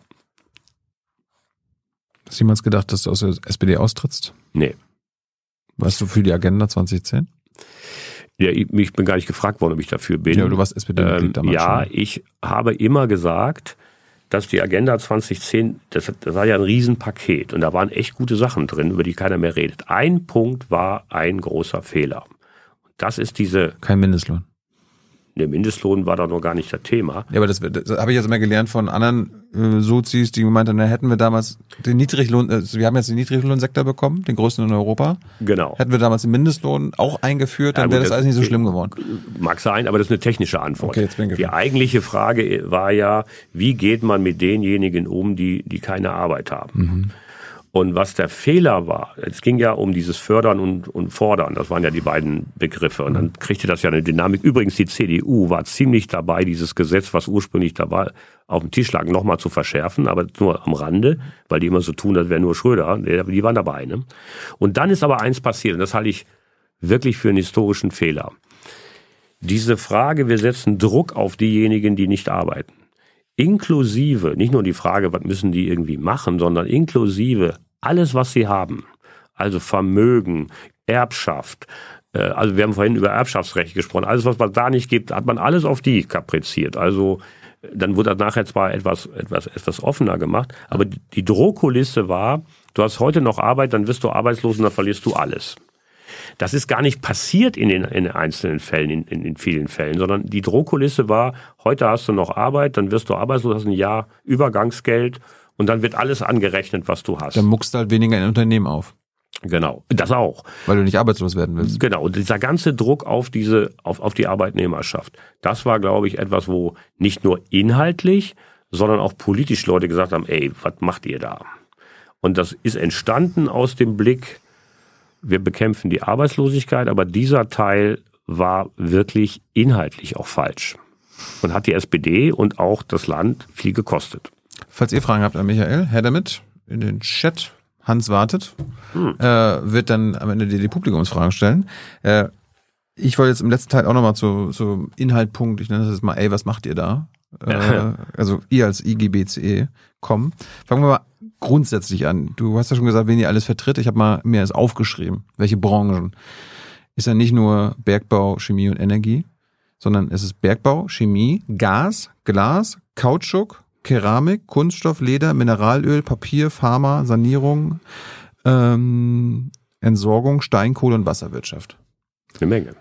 Welche von diesen Branchen wird es in 25 Jahren nicht mehr geben? Gut, ich sag mal, der Bergbau, da ist es eine Frage, bei Kohle wird es die nicht mehr geben, das ist ja klar, aber Steinkohle, Bergbau. Steinkohle ist ja schon weg, Äh, Ja. Braunkohle geht eventuell. Was noch da sein könnte, wäre Kali, das ist ja Dünger, machen wir in Deutschland, ist zwar nicht riesengroß, möglicherweise gibt es Reste davon. Äh, die anderen Branchen, die du, da da ist ja der Ausstieg klar. Die anderen Branchen, da kommt es jetzt sehr darauf an, was passiert wie wir das machen. Die können alle noch da sein. Also Papierproduktion und Glasproduktion, das kann man alles noch machen. Wenn man es so laufen lässt, wie es im Moment läuft, dass wir keine Antwort haben, woher die ihren erneuerbaren Strom kriegen, was der kostet, sind die weg. Und das ist die Frage, um die es jetzt gerade geht. Darum kämpfen wir ja. Es, es gibt ja, es gibt, sag mal so, es gibt ja Branchen, ähm, die einfach sich umstellen müssen, die Ja. einfach eine andere, andere Energieformen, also die müssen aber erneu mit erneuerbaren Ja. Energien produzieren können, am besten natürlich klimaneutral. Ja. Und dann gibt es natürlich äh, Branchen, wo es aus der Hand, auf der Hand liegt, dass die einfach aussterben müssen, wie zum Beispiel die Mineralölbranche, die Gasbranche. Einfach weil, Ja, wir, weil wir klimaneutral sind, dann Genau. Ja, gibt's die- kein Erdgas mehr. Genau, das wir aber nutzen wir, wir, Mineralöl. wir haben ja nur kleine Mengen, wo wir hier in Deutschland das fördern. Äh, Das sind äh, Ja, aber immer, immerhin noch, ne? Und die vertritt ihr ja. Genau, die werden, das haben wir aber auch in anderen Bereichen erlebt, die werden dann kein Öl und kein Gas mehr fördern. Vielleicht machen sie dann was anderes. Aber ihr seid die Vertreter dieser Menschen, die in diesen Ja. Bereichen arbeiten. Kämpft ihr denn für deren Interessen im Sinne von Ja. gegen Klimaschutz? nee, wir kämpfen für deren Interessen, dass dieser Wandel, der dann kommen muss, Ja. dass der dazu, dass er so gestaltet wird, dass die andere Arbeit kriegen, gute Arbeit kriegen, was anderes kriegen. Beispiel, nehmen wir mal die Mineralindustrie. Die Mineralindustrie ist prädestiniert, weil die Technologie beherrschen, Wasserstoff herzustellen. Das können die. Und äh, das ist auch Gas. Äh, aber ähm, das ist technologisch. Machen die übrigens bei BP in Lingen, kann man sich anschauen Ja. machen die das schon. Die haben auch eine Pipeline ins Ruhrgebiet. Das heißt, die können auch was anderes tun. Das geht natürlich nicht mit dem Fingersnip, aber wir versuchen, die zu transformieren. Oder nehmen wir die Braunkohle-Leute in der Lausitz. Ja. Da war ich ja heute da bei der BASF, die investieren jetzt in Batteriechemikalien und stellen natürlich neue Leute ein. Da sollen die dann dahin gehen. Oder wir schaffen, noch besser wäre, da, da gibt es auch Pläne zu, wir schaffen Erneuerbare, nämlich Solarenergie in den Kohlegruben, die wir heute haben. Da wandelst du Kohleenergie zu Erneuerbaren. Also das wollen wir machen. Ob das im Saldo nachher genauso viele Arbeitsplätze sind, das ist noch nicht sicher. Was muss ich hier mit Glasbranche, Kautschuk, Keramik, Kunststoff Ja, kämpft? Also haben die eine Zukunft? Ja, die haben deshalb eine Zukunft, weil all diese Branchen, die, die wirken ja so ein bisschen nostalgisch. Ja. Aber wenn du dir mal wirklich anguckst, wie funktioniert Klimawende? Klimawende funktioniert mit Vierfachverglasung. Klimawende funktioniert mit den Technologien. Zum Teil gehen wir raus aus Kunststoff und aus Pappe und Papier, wenn du das richtig verdichtest, technologisch weiterentwickelt, kannst du hochfeste Substanzen machen, sind natürlich super naturverträglich. Also man muss jetzt auch mal ein bisschen wegdenken von, das ist Vergangenheit und geht in die Zukunft. Ohne dass wir in der Chemie Innovationen auf den Weg bringen, wird das nicht klappen. Du hast heute Windräder, die sind so hoch in der Nordsee, die haben so einen Winddruck. Die werden ja nicht aus Holz geschnitzt. Das sind Hochleistungskunststoffe. Die sind auch nicht aus Stahl, sondern die sind aus Kunststoff. Das heißt, Kunststoff ist jetzt nicht Plastiktüte, das ist durch. Sondern Kunststoff ist die Materialien, die 25 Jahre im Sturm das aushalten können. Aber der Kunststoff kann ja nicht mehr aus Öl kommen, weil Öl, eine Plastik Nee. wird, äh, wird ja aus Öl Genau. gewonnen. Äh, So, jetzt jetzt genau das ist auch ein wichtiger Punkt. Die Reihenfolge von der Reduktion ist erstmal da, wo man es besonders verschwenderisch macht. Zum Beispiel, indem du das Öl verbrennst im Motor. Damit fängt man an. Und dann geht man Zug um Zug und dann gibt's natürlich jetzt Kreislaufwirtschaft bei den Kunststoffen. Dann macht man aus Kunststoffe wieder Kunststoffe. Für all das gibt's nur Sinn, CO2, wenn du genug erneuerbaren Strom hast. Weil Klar. du musst es ja cracken, du musst es ja auseinandernehmen. Wasserstoff ist übrigens dasselbe. Ja. Wenn du Wasser auseinanderreißen willst, brauchst du eine Menge Energie. Wenn das Kohleenergie ist, ist es ein bisschen unsinnig. Also, alles hängt am erneuerbaren Strom. Das ist eigentlich die große Handreichung auch der Auseinandersetzung zwischen Umweltverbänden und allen. Jetzt müssen wir alle mal in einen neuen Modus kommen, nicht die Sachen von früher erzählen. Das gilt aber auch für uns und das gilt für die Umweltverbände, zu sagen, lass uns das Ding rocken. Aber ich habe mal geguckt hier, also deine Leute in, in der Kunststoffbranche, weiß ich nicht, wie viele das sind? Oh, das sind, ja gut, das ist ja zum Teil in den großen Chemiebetrieben sind die und dann gibt es einzelne Kunststoffbetriebe. Äh, Das zuzuordnen ist schwierig, würde mal sagen 40, 50.000. Ich habe mal geguckt, irgendwie 79 Prozent des äh, produzierten Kunststoffs landet auf dem Müll. Also Ja. deine Leute, äh, 80 Prozent der, das, was sie produzieren, landet auf dem Müll. Das muss beendet werden. Ja, genau, kann man aber auch beenden. Das heißt, bisher war der Kunststoff billig und kein Mensch hat sich, also es gibt das ja schon ein bisschen länger hier, gelber Sack und so weiter, aber das ganze Einsammeln von dem Zeug war irgendwie aufwendig teuer und lästig. Da haben wir das beim Joghurtbecher gemacht, aber nicht bei den anderen Dingen. Und das Thema ist jetzt mittlerweile auch gekippt. Auch die Unternehmen, auch die Leute, glaube ich, draußen haben kapiert, das ist Rohstoff. Mindestens kannst du es verbrennen, was allerdings auch jetzt nicht die beste Idee ist, und kannst Energie draus machen, bevor du Gas verbrennst. Ja. Äh, ich habe mir mal geguckt, so ist du- deine Gewerkschaft, äh, da vertrittst du ja Arbeitnehmer in Branchen, wenn man es ernst meint mit dem Klimaschutz, ähm, dass die das am meisten ablehnen. Nee, das erlebe ich aber nicht. Wir befragen die ja auch und reden ja mit denen. Das erzählen sie dir ja, aber Naja gut, sagen wir mal so. Natürlich ist es da, nehmen wir mal unsere Braunkohle. ich habe ja vorhin gesagt, ne, Chemie, Gas. Ja, aber ich, das kann ich nicht bestätigen. Also wir haben da Leute, die sind ja auch Wissenschaftler und sind auch äh, qualifizierte Leute, die wollen lieber an was forschen, was einen Beitrag leistet, was die auch tun. Batteriechemikalien, habe ich gesagt, man, das sind ja Laboranten, die machen Batteriechemikalien. Das finden die auch cool. Also die, ähm, das heißt, die Leute sind ja nicht gegen Produkte und äh, gegen Klimaneutralität. Die fragen allerdings eine Frage. Ich sag mal, ihr erzählt das alles, was macht ihr denn jetzt? Wie soll das gehen? Und die Frage finde ich berechtigt. Also wenn man jetzt große Ziele, die ich richtig finde, formuliert, da bin ich ja immer ein bisschen kritisch. Deswegen habe ich auch so viele Missverständnisse draußen. Ich Darum- sage darum immer, haben wir die eingeladen. ja, weiß ich. Aber das kann man wirklich nachvollziehen. Meine Kritik lautet nicht Klimaschutz. Meine Kritik lautet Quatsch nicht über den Klimaschutz, macht ihn. Du bist also Klimaschützer. Ich bin Du Klimaschützer. glaubst an den Klimawandel. ja. Wenn wir, gab, gab manche, die mir gesagt haben, ich soll dich wirklich fragen, ob du wirklich an den Klimawandel glaubst, weil das kommt manchmal so rüber, als ob du es nicht tust. ja, tue ich. Also ich Mit den tot- ganzen Konsequenzen, ich die uns tot drohen. ernst und deswegen bin ich jemand und das, das habe ich am Ende auch kann ich auch belegen, dass ich das getan habe. Ich habe ganz ganz große Schritte gemacht, damit das Realität wird. Ich war vor meinen Leuten, habe den Kohleausstieg begründet, nicht diejenigen, die ihn gefordert haben. Ja, aber ihr habt ja den Kohleausstieg äh, verwässert, beziehungsweise Nee. ihn nach hinten verschoben. Wir hätten den schon viel früher haben können. Nein, wann, wann hätte man haben können? Ja, Ja. Wir, haben- wir kommen ihn ja, wir kommen ihn jetzt ja 2030. Das ist was Ihr anderes. habt dafür gesorgt, dass er 2038 nein, kommt. Nein, das stimmt nicht. Wir hatten eine Kommission. Du warst in der Kohlekommission. Ich war in der Kohle, ja, das stimmt. Da waren noch ein paar andere drin. Ja, ja. Und äh, wenn man die Umweltverbände fragt, dann zeigen die unter anderem auf dich. Ja, das ist klar, das ist das Spiel. Aber die waren dabei und haben zugestimmt. Die waren dabei und haben zugestimmt. Die hätten sich was anderes gewünscht, das ist richtig. Ja. Haben sie auch gesagt, das ist auch richtig. Ja. Aber so ist das natürlich. Warum haben wir 38 gefunden? Nicht, weil wir besoffen waren und gekekelt haben, sondern weil unter den Analysen, die wir dort gemeinsam beraten haben, die Frage war, wie schnell kommen wir bei dem Ausbau der Erneuerbaren und der Leitungen vom Fleck. Das ist ja ein echtes Problem, die sind ja nicht da. Und dann haben wir gesagt, wenn wir uns richtig anstrengen, können wir das bis 38 schaffen. Es gibt ja in dem Bericht auch einen Haltepunkt 32 und 35, wo wir gesagt haben, prüfen wir das nochmal. Und dann gab es die Diskussion, machen wir doch lieber 30. Natürlich ist das ein gutes Argument zu sagen, wenn wir früher raus sind, ist weniger CO2, das weiß ich. Heißt aber, wir müssen schneller werden mit den Erneuerbaren. Das ist jetzt nicht wirklich was Neues. Ja. Und sie sind nicht ausreichend da. Und übrigens, weißt du, was die Brücke war? In der Kohlekommission ausformuliert? Gas. Und weißt du, was klar war? Alle, die da saßen, das war Russengas. Unter den Bedingungen, wo wir da saßen, war die, die Brücke schneller aus der Kohle raus zu können, war Gas, Gaskraftwerke. Das steht da drin, kann man nachlesen. Und unter den Bedingungen, unter denen wir das hatten, wir hatten noch niemals LNG-Terminals. Warum? Weil wir russisches Gas hatten. Das heißt, alle, die da gesessen haben, haben auch akzeptiert, dass wir diese Brücke brauchen. Deswegen lasse ich mir das nicht zuschieben. Eins am anderen. Ja. Äh, dir wird vorgeworfen, und ich finde teilweise zu Recht, dass du halt für Kohlestrom, für Kohle lobbyierst, dass du danach für Gas lobbyiert hast. Ich habe jetzt hier ein, ein Beispiel, als wir aus Fuku, nach Fukushima aus Atomenergie ausgestoßen, äh, aus, ausgestoßen, aus, ausgetreten sind. Da hast du unter anderem gesagt, Kohle ist für einen sinnvollen Energiemix neben Sonne, Wind und Wasser unverzichtbar im Hinblick auf den endgültigen Atomausstieg 2022. Ja. Hast du damit, hast du dich geirrt? Nein. Du kannst ja nicht, das kannst du ja nicht ernst meinen. Das ist ein Kohle ein sinnvoller Energiemix in der Zukunft. Ja, Moment.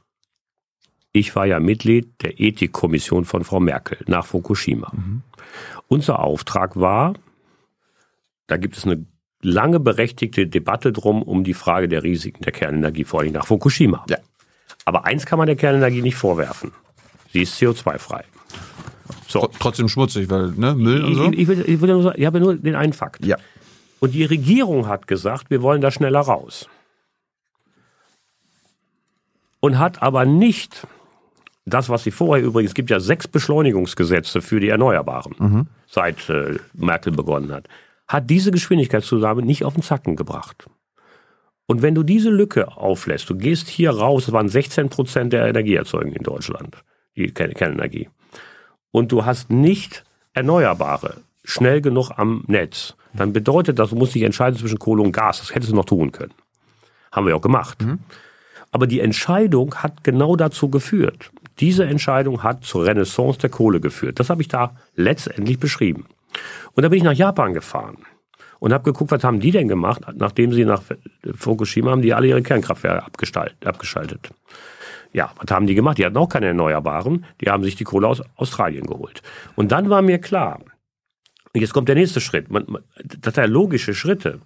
Wenn wir das beenden wollen oder schneller beenden wollen mit der Kohle, brauchen wir Gas. Oder, nochmal, Erneuerbare. Die Ausbaugeschwindigkeit der Netze zu diesem Zeitpunkt, habe ich, kannst du auch finden im Internet, habe ich einmal beschrieben mit der, Aus, mit der, mit der Geschwindigkeit einer Weinbergschnecke übers Jahr, weil es stimmte. 28 Kilometer. Diese Absurdität wurde über Jahre weggedrückt. Also es war immer zu wenig, das war auch richtig, Erneuerbare, aber es war immer auf einem guten Weg und das stimmte nicht. Und das stimmt bis heute nicht. Und deshalb habe ich letztens eine Überschrift produziert, das Ding wurde immer schön geschwätzt. Und ich finde es furchtbar. Ich fände sinnvoll, wir wären weiter. Ich fände sinnvoll, meine Industrien würden den erneuerbaren Strom kriegen. Die kriegen ihn nicht. Ist klar. Das wäre schön. Ja. Aber du hast ja gekämpft, unter anderem für die Kohle, deine Kohleleute und für Gas. Nee. Also hätten wir, hätten wir zum Beispiel, du kannst ja natürlich sagen, natürlich wären wir jetzt weiter bei erneuerbaren Energien, dann wären wir, wäre alles schön. Gleichzeitig hast du ja quasi dafür lobbyiert, dass wir weiterhin Kohle ausbuddeln. Du warst jetzt wahrscheinlich auch für Lützerath, dass dann auch weiter gebuddelt wird. Ich war du bist da- dafür gewesen, dass wir Gas importieren Genau. aus Russland und so weiter und so weiter. Hätten wir, wärst du nicht dafür gewesen, hätten wir wahrscheinlich äh, mehr erneuerbare Energien Nee. bauen können, weil Wir- wir- Buddeln kostet Geld, Gas importieren Nee, kostet Nein, Geld. nein.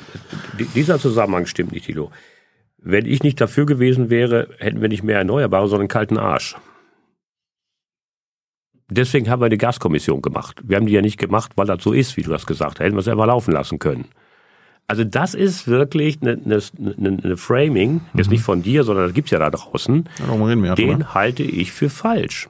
Sondern, wenn man schneller werden will bei der Transformation der Chemie und was nicht alles, dann müssen die Erneuerbaren und übrigens auch die Leitungen nach Bayern und nach Baden-Württemberg gebaut werden.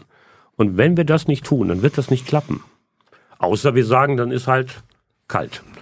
Ich meine, was ich problematisch finde, gerade jetzt im, im Nachhinein, deine Sätze, die du sagst, also, dass Kohle äh, sinnvoll ist für einen Energiemix neben Sonne, Wind und Wasser, dass halt Leute sich aus der AfD darauf beziehen können. Guck mal, der Vasiliades, der von der IGBCE, der sagt das ja auch. Oder hier vor einem Jahr, als gerade der Krieg ausgebrochen war in der Ukraine, als die Frage war, ja, äh, Kohleausstieg 2030, müssen wir den jetzt nicht vorziehen, ne? was Habeck ja und die Bundesregierung geschafft haben, hast du gesagt, nee, das ist doch gar nicht möglich. Nein.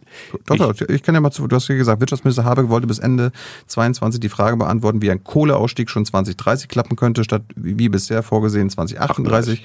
Wie genau er das in diesem Jahr machen wollte, war mir ohnehin ein Rätsel. Er hat ja, er hat es dann hinbekommen. Und dann sagst du später noch, und ohne Gas aus Russland wird das eh verdammt schwer. Ja, aber wir hab schaffen doch- das. Das habe ich doch gerade. Nein, das habe ich doch gerade gesagt.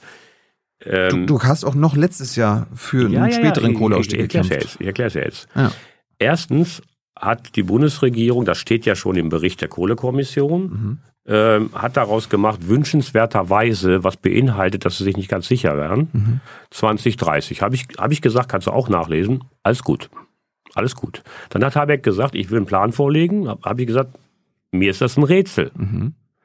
Dann hat es im Westen gemacht. Du weißt warum. Weil die im Westen keine Kohle mehr haben 2030. Mhm. RWE hat das selber angeboten.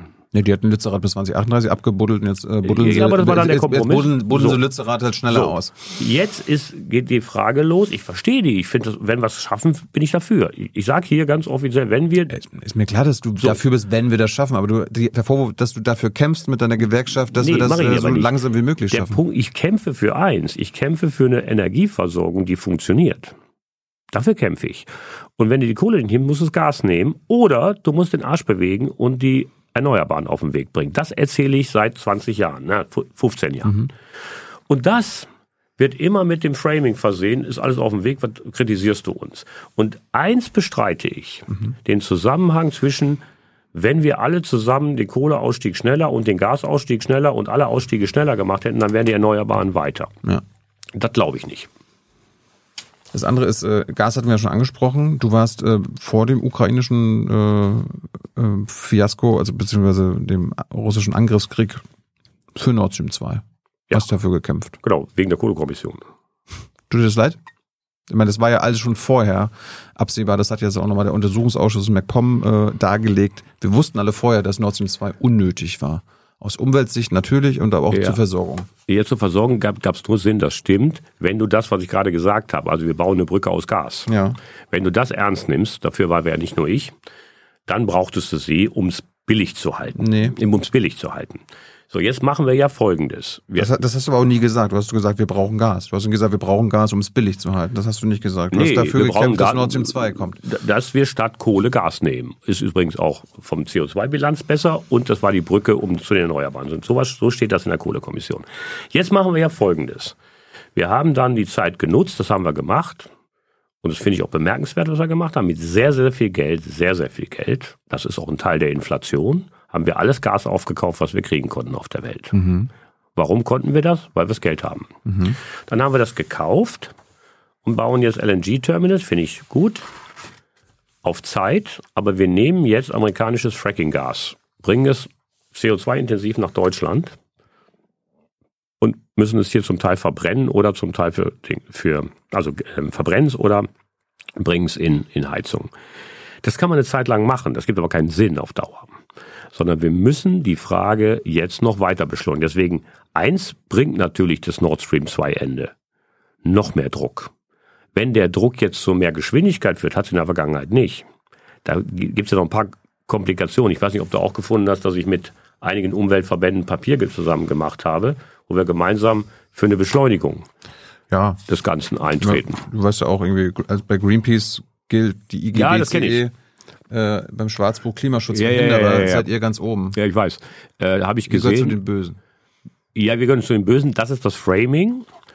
Da gibt's ja Ich habe Anlandspunkte, über mich, die wir ja gerade reden. ja, aber ich habe mich dran gewöhnt. Äh, diese, sag mal, Versimplifizierung dieser ganzen Geschichte geht mir ehrlich Du gesagt hast am Arsch nach dem. Ukraine-Krieg, also nach dem Beginn des Ukraine-Kriegs, schon immer noch darauf beharrt, Nord Stream 2, hast du gesagt, war ursprünglich ein wichtiger Baustein der deutschen Energiepolitik. Das war er nie. Würde ich Das anders sehen.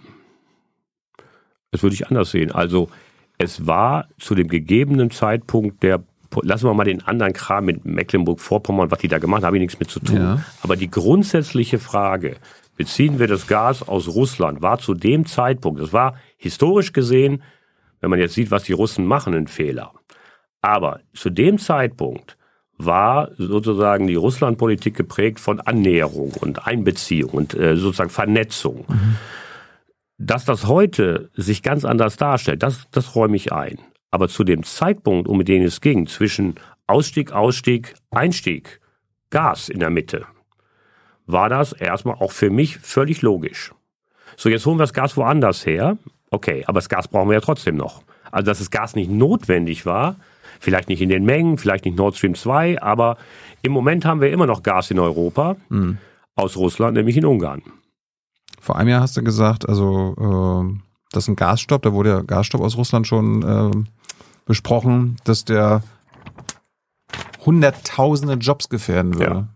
Ist das eingetreten? Nee, wir hatten ja keinen Gasstopp.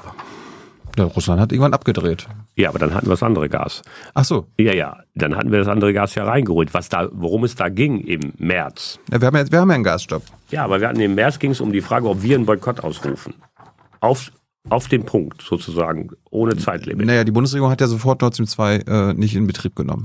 Ja. Das war ja schon der erste Es Stopp. ging ja nicht um Nord Stream 2, es ging ja um ein komplettes Boykott von russischem Gas. Ja. So ähnlich wie wir es bei Kohle gemacht haben. Da haben wir es ja gemacht. Ja. Die Kohle konnten wir woanders her. Und das heißt, es ging um Zeit. Und diejenigen, die das gefordert haben, unter anderem waren ja auch Wissenschaftler dabei, die nachher in der Gaskommission saßen. Ja. Ja, die saßen da drin und hatten vorher behauptet, wir hätten kein Problem. Dann haben wir das Problem gemanagt dort. Also, wir brauchten mindestens Zeit, wir brauchten das viele Geld und haben uns das Gas woanders geholt. Da sind ja Gasschiffe umgedreht. Ja. Warum Aber wir mehr Geld, wir mehr, weil Geld, wir mehr Geld geboten haben. Ja, Übrigens klar. ni- ni- nicht unbedingt, sagen wir mal, gut für andere Regionen Ja. äh, in der Welt. Ich war gerade in Südafrika, die uns die Frage gestellt haben, die finde ich sehr, die haben Stromausfälle, weil sie ihre ganze Kohle verkaufen in der Welt. Jetzt sind wir, haben wir nicht die südafrikanische Kohle, sondern kolumbianische, weil die von der Zusammensetzung anders ist. Deswegen sind wir nicht ganz so betroffen. Aber die haben da die Stromausfälle, weil der, der Westen sich seine Energie kauft. Wir kaufen LNG auch Pakistan weg und so weiter. Pakistan und überall. So, das ist das, worum es, worum es geht. Deswegen, man kann echt mit Blick auf Russland und dessen, was da jetzt passiert, was da politisch vorbereitet worden ist mit Krieg und den ganzen Stream, muss man historisch sagen, scheiße. Du sagst aber- nicht, dass du dich geirrt hast. Ich habe mich geirrt äh, über Russland. Ich habe mich nicht geirrt bei der Frage, brauchen wir Gas? Bei Nord Stream 2? Bei Nord Stream Wofür 2 du gekämpft habe ich hast. mich politisch ähm, mit Blick auf Russland geirrt. Also quasi die Quelle. Ja. aber nicht, wenn das jetzt norwegisches Gas gewesen wäre und hieß Nord Stream 2, wäre es ja immer noch Gas. Ja, der Punkt, der Punkt war ja, es ist egal, ob es jetzt aus Russland kam oder aus Norwegen, wir brauchten diese extra Pipeline nicht. Das wurde ja schon f- im die- Vorfeld die äh, aber, aufgezeigt. Ja, aber die, die, die Auseinandersetzung ging ja um russisches Gas. Die Amerikaner haben immer russisches Gas kritisiert. Die Frage war ja, bauen wir Kapazitäten um den zusätzlichen Gasbedarf, den wir sehen? Ja. Aber waren nicht, waren, waren nicht nur die Amerikaner, die das kritisiert haben, so der Rest Europas Nee, auch. nee, nee, waren nicht nur die Amerikaner. Nein, nein, nein. Deutschland war sehr argwöhnisch betrachtet mit Blick auf die Frage, gehen wir zu nah ran an Russland? Ja. Apropos amerikanisches Gas kommt ja jetzt unter anderem äh, per LNG hierher. Äh, das ist Schiefergas, Weitgehend Schiefergas. äh, was durch Fracking äh, Ja. gewonnen wird. Fand ich auch interessant. Die IGBC ist für Fracking. Ja, ich habe mir das angesehen. Also ich, ich mache das ja immer konkret. In Deutschland. ja, in USA und in Deutschland. Es ist crazy. Ihr seid für Fracking in Deutschland. Hast du mal geguckt, was Fracking in Amerika macht oder in Kanada? Ja klar, ich habe doch gerade gesagt, ich war da. Und Hast du die Erdbebengebiete da angeguckt und das verseuchte Wasser? habe ich mir angeguckt, ich habe es gar nicht Schmeckt? gefunden. So. Habe ich, hab ich gar nicht gefunden. Es gibt Bereiche, in denen man hätte nicht fracken dürfen in den USA. Das stimmt. Mhm. Und da gibt es auch das, was du beschreibst. Aber wenn du das gesamte Thema Fracking dir ansiehst, muss man nicht dafür sein, aber die Technologie ist gar nicht so dramatisch, wie sie tun.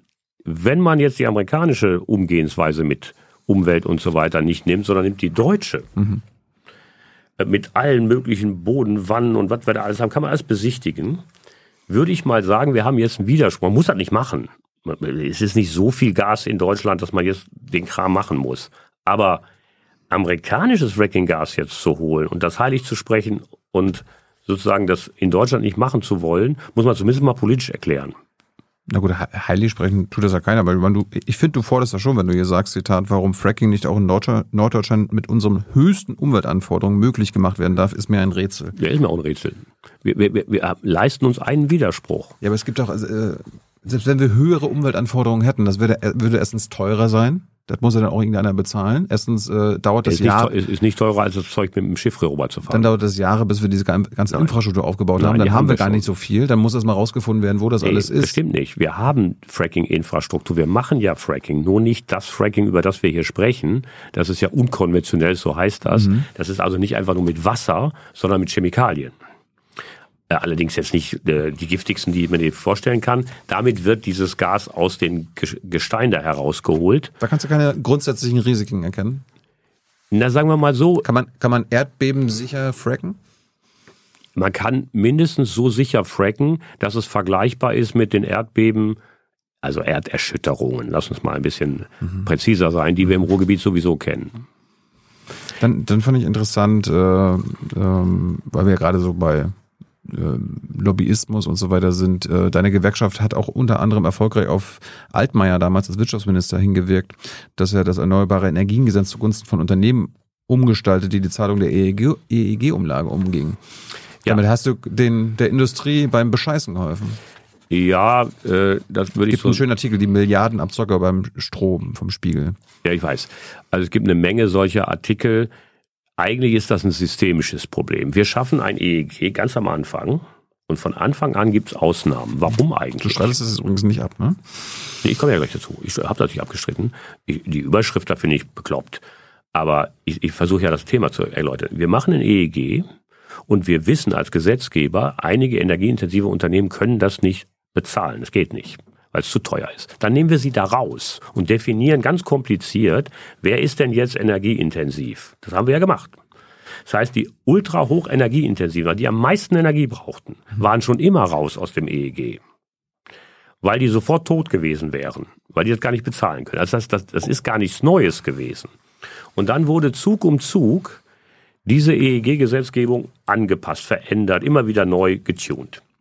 Und bei der Frage, wer fällt jetzt da drunter, geht es um, um Unternehmen, die, wie gesagt, wenn sie es hätten bezahlen müssen, das Ding hätten nicht bezahlen können. Ja, Ist es- es ging um Bayer, Evonik und Ja. Daimler, die sind so reich, die hätten auch die Summen äh, zurückzahlen können, als sie erwischt wurden. Dann habt ihr dafür, Wobei- da habt ihr dafür lobbyiert, dass die eine Amnestie bekommen. Verstehe ich nicht. Was, was, was für eine Amnestie? Wann, wann soll das gewesen sein? Das hat Spielrecherche haben doch gezeigt. Die Summen sollten zurückgezahlt werden. Die das wurde ja irgendwann diese. Also du meinst die diese, Scheibenpachtsache? Ja. Ah, ich musste selber verstehen, wovon du redest. Also die Scheibenpacht, jetzt wird es aber kompliziert für die Zuhörer, aber machen wir gerne mal. Also das eine ist der generelle EEG, wo von Anfang an mit Europarecht vereinbart große und äh, energieintensive Unternehmen rausgenommen wurden, Ja. weil sie tot gewesen wären. Ja. Dann gab es eine Regelung, Thilo, die hieß, hast du ein eigenes Kraftwerk auf deinem Werksgelände, dann brauchst du das nicht bezahlen, weil es dein Strom ist. Das lief eine ganze Zeit lang. Gut. Dann haben sie das verändert und haben gesagt, nee, auch derjenige, der seinen eigenen Strom auf seinem eigenen Hof herstellt, muss die EG-Umlage bezahlen. Okay, dann wurde darüber gestritten, weil die haben das Ding zum Teil gebaut, damit sie das nicht bezahlen müssen. Ja. Und dann haben welche sich zusammengelegt und haben gemeinsam Kraftwerke betrieben. Die waren haben sozusagen nicht ein Kraftwerk für sich, sondern haben zusammengeschmissen und gesagt, das Kraftwerk machen wir zusammen mhm. und haben jeder eine Scheibe davon genommen und haben das dann dahin geführt und haben gesagt, das ist eigentlich das Gleiche, als wenn wir fünf Kraftwerke gebaut hätten. Und das wurde dann kritisch gestellt und gesagt, das ist nicht das Gleiche wie auf dem Hof. Und dann habe ich gesagt, Leute, das sind Unternehmen, die am Ende nicht die unter die Befreiung vom EEG fallen, was macht ihr denn jetzt da? Nur weil die da zusammengelegt haben. Mhm. So, und dann wurde das super skandalisiert. Ich habe das in der Logik gar nicht so gesehen, sondern die Frage war, wie war das EEG aufgebaut? Was habe ich dann gefordert seit 2013? Hast du nicht gefunden. Ich war schon immer dafür, das EEG aus der Umlage, das finanzierten ja dann die anderen Stromkunden, rauszunehmen und in den Bundeshaushalt zu tun. Weil dann hast du diese Umlage nicht und dann haben aber auch keiner, kein Bürger und kein Unternehmen diese Umlage und dann wäre gut gewesen. Hätten sie es früher gemacht, hätten wir den ganzen Scheiß nicht gebraucht. Ja, aber die Unternehmen haben es geschafft, äh, diese äh, Umlage zu umgehen. Diese Scheibenpachtsache. Genau, und dafür habt, habt, ihr, habt ihr mitgeholfen. Nee, das war die Lösung, um sie sozusagen am Leben zu halten. Da haben wir mitgeholfen. Ja, das sagen sie dir natürlich, dass sie das irgendwie Nee, das haben wir natürlich mitgerechnet. Wir sind ja nicht blöd. Dann fand ich interessant, auch ein bisschen aus dem Haus gefallen, irgendwie, dass äh, du für TTIP warst. Ja. Aber nicht, äh, nein, ich war nicht für TTIP, das stimmt nicht. Ich war ähm, ja, ja, für mein, Meinung, Meinungsartikel, nee, CETA, hier, nee, CETA nee. hast du auch verteidigt. Bei allen Risiken ist es eine Chance und du bist dafür, dass ja. es kommt. Das muss natürlich ein bisschen geändert werden, so genau. wie man das mal bin so, ich auch so heute noch dafür. Äh, und zwar nicht für das TTIP, wie es vorlag, dafür war ich nie. Ich war auch nur für das CETA, also das kanadische Abkommen, damit die Leute wissen, wovon wir reden. TTIP, kam ja nicht. Bitte? TTIP, kam nicht. Und CETA kam dann verändert äh, und hatte sozusagen genau diese Veränderung, um die es ging, die auch der DGB gefordert hat, nämlich dass da, sagen wir mal, die Frage, darum ging es ja vor allen Dingen, wird in so einem Freihandelsabkommen eine Privatisierungswelle ausgelöst für das, was wir staatlich organisiert haben. Kann also jeder kanadische oder amerikanische Unternehmen quasi den öffentlichen Dienst in Deutschland kaufen. So, das war. Die Schiedsgerichte und so weiter. Genau, das war Hardcore. Das ist auch das, was ich kritisiert habe. Ich habe plädiert für ein Handelsabkommen, aber nicht für das, was vorlag. Und CETA, das war ganz interessant. Am Anfang war das ja auch eine konservative Regierung in Kanada. Das war im Prinzip ähnlich verhandelt übrigens von der Europäischen Kommission, nicht von Deutschland. Mhm. Und dann konnten wir aber Verbesserungen vornehmen. Und ich finde auch heute, wenn du mal überlegst, wir sind jetzt, wir sind jetzt in einem Wettbewerb mit den Amerikanern äh, über dieses, über dieses äh, Inflation Reduction Act, den sie gemacht haben. Ja. Hätten wir ein Handelsabkommen, ein ordentliches, ein gutes, mit ja. sozialen Kriterien, hätten wir Zugriff darauf. Haben wir aber nicht. Also kein Vertrag finde ich nicht Finde find ich immer noch besser als ein Scheißvertrag, aber kein Vertrag finde ich nicht sinnvoll. Ja, bei CETA ist jetzt immer noch die Schiedsgerichtbarkeit drin, ne? Ja, das ist auch weiterhin ein Kritikpunkt, das haben wir auch kritisiert. Aber da muss man dran arbeiten weiter. Ich habe gerade ein Zeichen bekommen, wir haben nicht mehr so viel lange Zeit. Hm. Äh, wollen wir zehn Minuten machen, dann Publikumsfragen? Ist das okay? Okay. Äh, bei der Wasser, Wasser, Wasserstoffwirtschaft fand ich auch interessant, da habt ihr auch wieder industriefreundliche Position, dass ihr eben nicht für äh, ein grünes Wasserstoffnetz kämpft.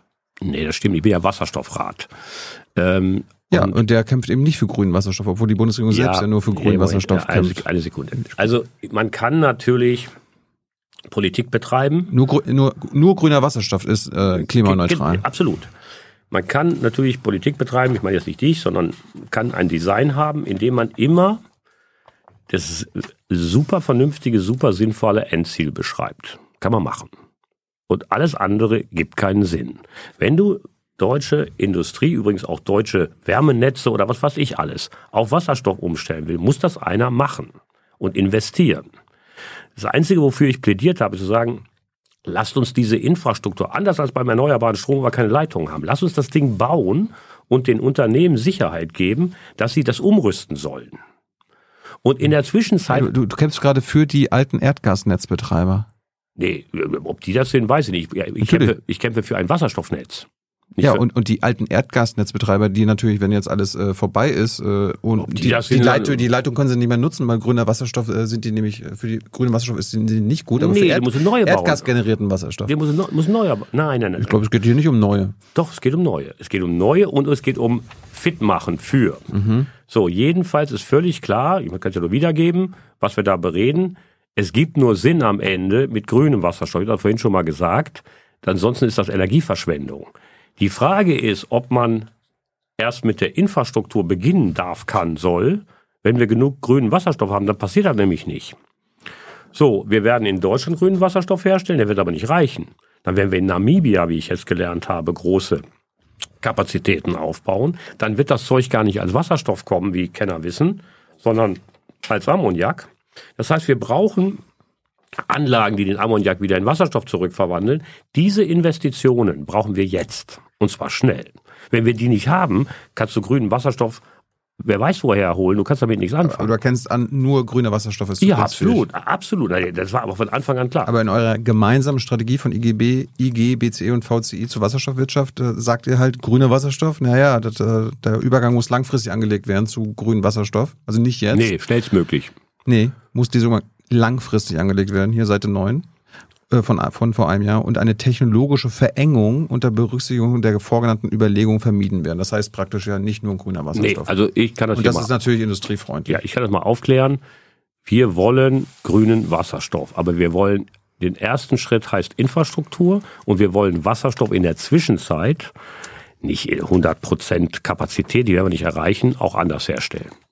Zum Schluss, Hans kann ja schon mal runterkommen. Äh, um das nochmal zu verdeutlichen, wie nah ihr quasi an der fossilen Wirtschaft seid, die natürlich ihre eigenen Lobbyinteressen habt. Ihr habt, du bist Vorstandsvorsitzender des Innovationsforum Energiewende. Energiewende. Das ist ganz schön zu sehen, wer da alles mitmacht. Ja, die habe ich ja extra eingeladen. Also ist ja mein Verein. BP, ja. E.ON, äh, ich kann ja, ich kann auch, also kann man, kann man sich alles angucken, wer da alles dabei ist. Ja, ich weiß, ist ja mein Verein. Dow, genau. Merck, Mibrak, RAG, Stärk. Genau. Warum habe ich den Verein gegründet? Das sind fossile Monster. Genau. Das, weißt du, warum ich die eingeladen habe? Das, das, sind die, die untergehen müssen. Nee, das sind da, wo meine Mitglieder arbeiten. Ähm, ja, genau. ja, ja, ja, das ist aber, einer muss es machen. Ne? Ja, ja, man kann darüber reden oder einer muss es machen. Ich lade die ein, um deren Transformation, darum heißt das Energiewende und Innovationsforum. Nee, die, die lädst du nicht ein, mit denen arbeitest du zusammen, mit denen machst du gemeinsame Sache.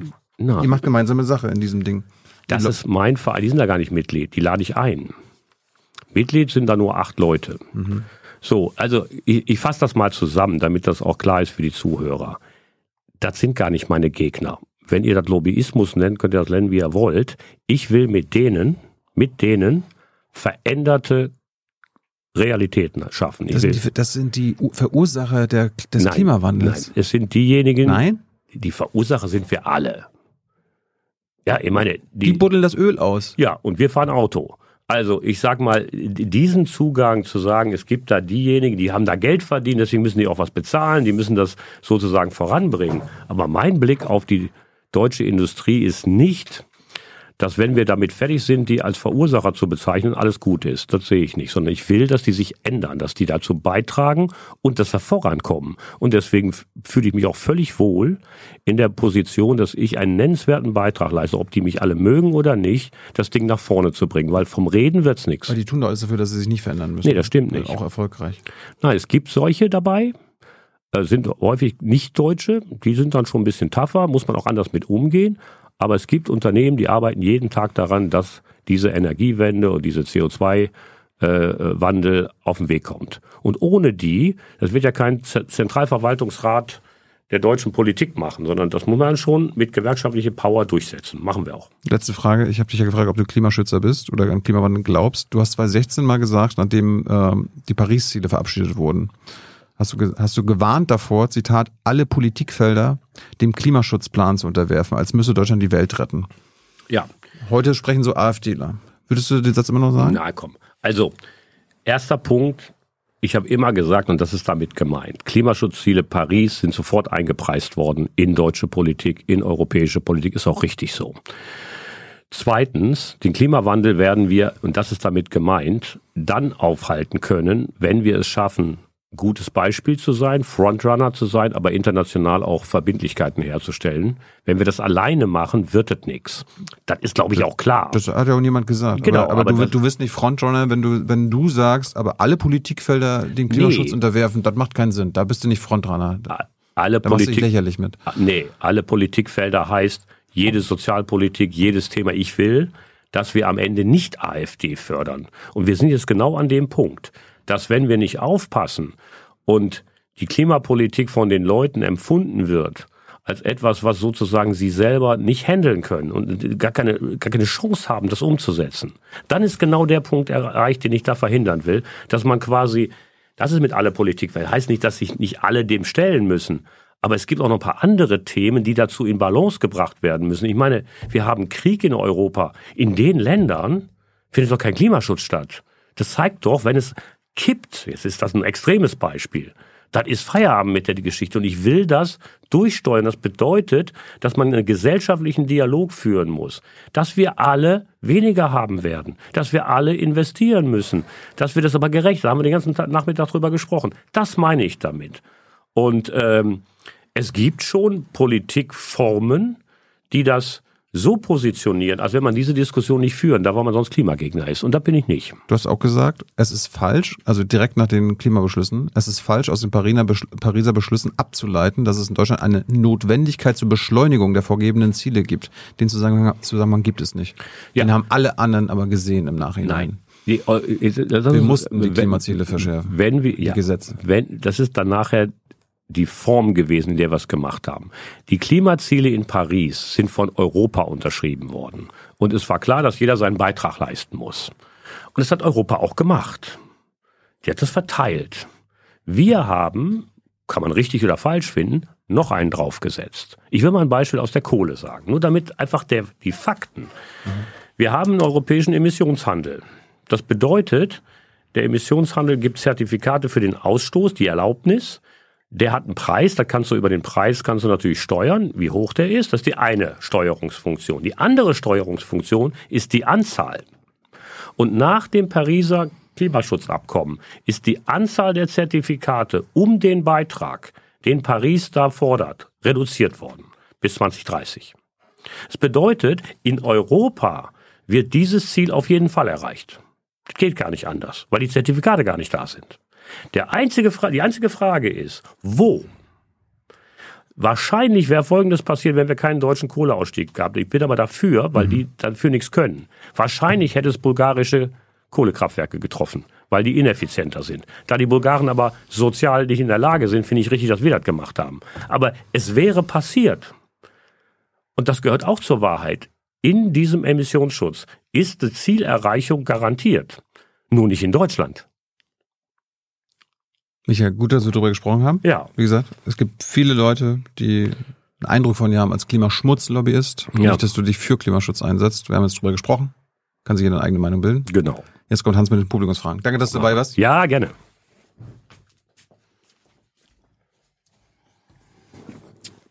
Hans. Ja. Hallo. Hallo. Time is running. Wollen wir das mal als eine Form von Speed Dating versuchen? Ja, genau. Erstens, wie sieht's aus mit Flächentarifverträgen bei der IG BCE, also in eurem ja. äh, Gebiet? Soll ich direkt antworten? Ja. ja. Also wir sind die Gewerkschaft, die die höchste Bindung in Flächentarifverträgen haben, im Ost und im Westen. Die ist auch gesunken. Wir haben insgesamt eine Tarifbindung in Flächentarifverträgen von 76 Prozent unserer Leute, im Westen etwas höher als im Osten. Aber wir kriegen zunehmend auch Haustarifverträge, ähm, was nicht immer schlecht ist, aber eigentlich sind wir dafür, dass wir das in der Fläche halten. Zweitens, wie stehst du dazu, dass die momentanen Tarifabschlüsse grundsätzlich doch einen hohen Reallohnverlust bedeuten? Ja, wir haben im Moment eine extreme Inflation, die wirklich also auch über die letzten 20, 30 Jahre so noch nicht gesehen worden ist. Insgesamt, aber das nutzt den Leuten jetzt nichts. Insgesamt, wenn man mal einen langen Zeitraum nimmt, 2000 bis heute, waren die Lohnabschlüsse höher als die Inflation. Wir reden über jetzt. Ja, ja, schon klar. Ich will nur sagen, mhm. also on the long run, das muss man ja immer dann, die Tarifverträge müssen ja irgendwann abgeschlossen werden. Jetzt müssen wir Gas geben. Haben wir auch gemacht. Wir haben ja einen Tarifvertrag, der geht bis nächstes Jahr in der Chemie. Ja, unterschiedliche Branchen haben da alles genutzt, was uns angeboten worden ist an Steuerfreiheit. Aber wir müssen 24 weitermachen, weil die Inflation so eine Geschwindigkeit hat, kommen sie gar nicht mehr hinterher. Aber das ist ein Riesenthema, müssen wir machen.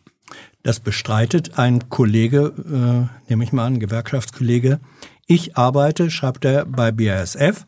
Warum hat IGBCE nur 3,25 äh, ausgehandelt, äh, Prozent mehr ja. ausgehandelt? Viel zu wenig. Warum haben wir nicht so gestreikt, wie andere Gewerkschaften das tun? Ja, also wenn man sich die Tarifabschlüsse der drei Großen ansieht, Metall, öffentlicher Dienst und wir. Haben die alle Bestandteile von Einmalzahlung, das sind diese steuerfreie Sachen und dann von äh, tabellenwirksamen, dauerhaften Erhöhungen und Sonderzahlungen und Zeiträume und so weiter. Wenn du das normalisierst, also zum Beispiel hat, die, hat der öffentliche Dienst 24 mhm. Monate. Wenn du das also normalisierst, ist unser Abschluss immer noch der beste. Also das kann immer noch für den Kollegen zu wenig sein. Es ist aber nicht so, dass wir quasi weil wir nicht gestreikt hätten, einen schlechten Abschluss gehabt hätten. Ja, aber 3,25 Prozent ist nee, nicht viel. Nee, nee, nee, nee, nee. Du, man, man, wir haben ja auch äh, Fixbeträge gehabt. Wir haben also, man muss ja. schon das ganze Paket sehen. Und insgesamt war es deutlich über, natürlich mit Einmalzahlungen, deutlich über 10 Prozent in mhm. den unteren Lohngruppen. Wir müssen jetzt weitermachen. Wenn er nur die Tab tabellenwirksame Geschichte nimmt und gar nicht auf die Laufzeit achtet, dann kommt man auf solche Zahlen. Die stimmen aber einfach nicht. Anschlussfrage, warum lässt sich IGBCE bei Inflationsausgleich größtenteils mit Einmalzahlungen abfrühstücken? Naja, wir haben zwei Dinge gemacht im letzten Jahr. Äh, und das hatte zu tun nicht mit der Inflation, sondern mit der Frage, rutschen wir in den Industrien in eine Krise? Wir hatten ja diese Gaskrise, haben wir den ganzen Nachmittag mhm. drüber gesprochen. Wir haben jetzt übrigens auch, kommt wird es langsam auch ein bisschen spürbarer. Das heißt, war die Frage, müssen wir äh, ein bisschen darauf achten, dass wir, dass wir die, die Unternehmen nicht sozusagen mit, mit der Geschichte ein Argument geben, Personalabbau und so weiter. Deswegen haben wir eine Kombination aus Tabellenwirksam hatten wir ja und diesen Einmalzahlungen gemacht. Vom Grundsatz her wissen wir schon, was tabellenwirksam ist. Und wir werden jetzt in 24 natürlich diese Frage erneut aufwerfen. Jetzt haben wir viel gemacht mit diesen steuerfreien Dingen. Das hat sich auch gelohnt. Mhm. Jetzt muss man mal wieder gucken, wie es weitergeht. Warum deckt der ICBCE-Tarifvertrag Ingenieure für Ingenieure weniger ab als der bei der IG Metall? Konkret wird gesagt, IG Metall-Verträge sind Ingenieure bis 100.000 Euro Jahresverdienst ja. im Tarif, bei IGBCE nur 75.000. Ja, also wir haben 13 äh, Entgeltgruppen und die äh, landet da mhm. bei der Größenordnung. Wir diskutieren sehr stark darüber, einen Schritt weiter zu gehen, damit man diesen, wir haben gerade über AT schon gesprochen, ja. das ist das ja, zu erschließen. Also wir nennen das 14, 15, also die Lohngruppen. Wir kennen das Thema. Das ist in der Vergangenheit sehr stark von den Unternehmen mit innerbetrieblichen äh, Regelungen ähm, geregelt worden, die auch attraktiv waren. Deswegen gab es da auch keine Kritik. Die sind aber nicht mehr alle attraktiv. Und insofern ist es völlig berechtigt. Um das Thema kümmern wir uns. Was hältst du davon, von der Idee, den Gewerkschaftsbeitrag mit einer Berufsunfähigkeitsversicherung attraktiver zu machen? Wir, wir haben eine bei der BCE. Mhm. Die muss man, kann man, also das ist angeboten. ist optional. Also optional, mhm. genau, kann man aber machen. Wir haben ja auch diese Pflegeversicherung, finde ich sehr gut, weil diese Lebensrisiken, so Pflege, mhm. Berufsunfähigkeit, sind ja wirklich harte Schicksalsfragen. Mhm. Äh, das ist eine Schutzfunktion, die ich von, mit Gewerkschaften verbinde. Wir haben ja immer noch eine Freizeitunfallversicherung, das war mal irgendwie in den 50ern äh, hip. Das ist heute jetzt nicht mehr so attraktiv, haben wir immer noch. Aber das muss man mal unter modernen Gesichtspunkten neu, neu taxieren. Warum versuchen die Gewerkschaften nicht, Leiharbeiter, auch ausländische, stärker einzubinden? Also wir haben durchaus äh, Organisationserfolge gehabt, die IG Metall auch, bei den Leiharbeitern. Wir können die ja organisieren. Die dürfen ja in der Zwischenzeit, je nachdem, wie sie da verliehen werden, auch zum Teil mitwählen und so bei den Betriebsratswahlen. Das Problem in dieser Klientel ist, dass sie natürlich, das ist ja der, mhm. der, der sag mal, der, der, das, der, die Bedingung, dass es unheimlich viel Fluktuation gibt. Sobald ein bisschen Krise da ist, sind die weg. Dann treten die auch raus. Also es ist ein sehr volatiles Geschäft. Die wirklich einzubeziehen heißt, man muss sie irgendwie binden können, damit sie mitmachen können. Die haben allerdings eben auch immer die Härten von Krise zu erleben. Insofern ist richtig, wir, wir müssen da eine Lösung finden. Wieso sind die, das geht jetzt in die eigene Organisation, Warum sind eigentlich Gehälter der Gewerkschaft Sekretäre für Mitglieder nicht transparent und einsehbar? Äh, die Frage ist, warum sollten sie? Also ich sag mal, oh. kann man machen. Ich glaube, also es ist jetzt nicht irgendwie, dass das super geheim ist. Ehrlich gesagt höre ich die Frage zum mhm. ersten Mal. Ähm, äh, das kann man machen, wenn das jemand interessiert. Äh, sprechen wir, habe ja selber über mein Gehalt gesprochen. Mhm. Also das ist jetzt nicht irgendwie scheu, sondern bisher ist mir die Frage noch nie begegnet. Mhm. Ähm, welche Herausforderungen, sozusagen ein bisschen breiter gefasst, welche Herausforderungen und Chancen äh, stehen Industriegewerkschaften in, in, einer robotisierten Wirtschaft gegenüber? Ja, also ähm, in der Chemie ist ja auch Robotik nicht so ein großes Thema wie zum Beispiel im Manufacturing bei ja. der IG Metall. Aber Technikeinsatz schon. Und was wir natürlich versuchen, und insofern ist das noch nicht ganz ausgemacht, mhm. kann man damit Arbeitserleichterung organisieren, wie auch in den 70ern. Da gab es ja durchaus auch Technisierungswellen, die geholfen haben, schwere Arbeit zu entlasten. Oder ist es quasi Rationalisierung und äh, Belastung? Und da ist ein Riesengestaltungsfeld. Also wenn man das dazu führen kann, ein bisschen war ja bei Homeoffice auch mhm. so erkennbar, dass eben auch alle in der Beschäftigung, auch die, die in der Produktion arbeiten, davon Erleichterung haben könnten oder irgendwie Beweglichkeit der Arbeitszeit, dann ist das ja eine sinnvolle Sache. Das ist aber nicht ausgemacht, dass das nicht den klassischen Weg geht, Unternehmen rationalisiert und wenige Köpfe. Das wird eine große Auseinandersetzung. Dann soll ich dich fragen, ich glaube, das wird ein Gewerkschaftskollege aus dem süddeutschen Raum sein, sehr konkret. Ich soll dich fragen zur Situation im Chemiepark Gendorf. Ja. Das ist äh, ein Standort in Bayern. Da soll 2025 äh, ein Werk geschlossen werden, das bestimmte Kohlenwasserstoffketten produziert. Die sind, Klammer auf, verwandt mit Teflon, also sehr langlebig, ja, ja. durchaus nicht ungefährlich. Ungefähr 1000 Arbeitsplätze können davon betroffen sein. Wie ist die Situation? Was ja. ist eure Position? Was also das amerikanische Unternehmen, das diesen Standort betreibt, hat äh, beschlossen oder veröffentlicht, dass sie ihn schließen wollen, das verstehen wir nicht, weil die Produkte werden gebraucht, die haben ein paar Probleme äh, bei der Frage der Umweltverträglichkeit. In dem Standort kann man das aber lösen, weil die Sachen, die da gemacht werden, gar nicht in der Weltgeschichte rumfliegen. Mhm. Und wir verstehen das nicht, warum das, der Standort nicht verkauft wird, sondern geschlossen. Und da sind wir mit der Bundesregierung im Dialog und mit den Amerikanern.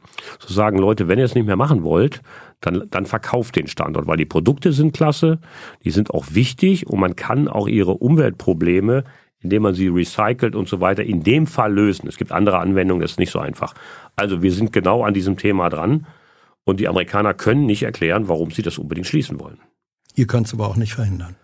Naja, gut, wir sind dabei. Also verhindern können wir es nicht, indem wir es weiter betreiben, aber wir werden, wir haben auf der internationalen Ebene, auf der Kontakt zum Unternehmen im amerikanischen und zur über die Bundesregierung mit der amerikanischen Regierung, ist das noch in, im Dialog. Mhm. Äh, anderes Produkt, Glyphosat, Chemieprodukt. Äh, deine Haltung dazu, sollte es verboten werden? Also ich glaube, dass die, die Zukunft von Glyphosat äh, äh begrenzt ist. Die Unternehmen, auch Bayer arbeitet daran, quasi Nachfolgeprodukte zu machen. Dieses Glyphosat hat ja auch eine Anwendung, mhm. einen Zweck. Und äh, die Diskussion darum, das ist immer berechtigt bei solchen Stoffen, die breit in die Umwelt gebracht werden, muss man immer kritisch betrachten. Gibt sehr unterschiedliche Gutachten zu. Ähm, klar ist aber, dass die Unternehmen eigentlich sagen, okay, wir wollen die nächste Generation von, von, von, von dieser Unkrautvernichtung äh, äh schaffen, die verträglicher sind. Also ich würde sagen, dieses Thema muss angegangen werden, wird angegangen. Ein Verbot bin ich aber nicht für. Welche Rolle hat die IGBCE in der Corona-Krise äh, gespielt?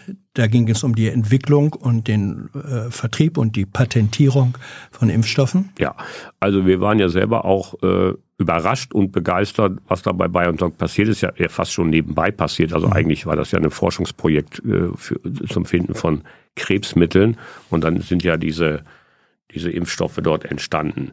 Wir haben sehr dafür geworben, also erstmal musste ja überhaupt die Produktion hochskaliert werden und zwar nicht nur die Produktion vom Impfstoff, sondern von Glasflaschen mhm. und so weiter haben wir sehr bei geholfen, dass wir einfach die Kapitalleute Überstunden gemacht ohne Ende, damit das Ganze überhaupt funktioniert.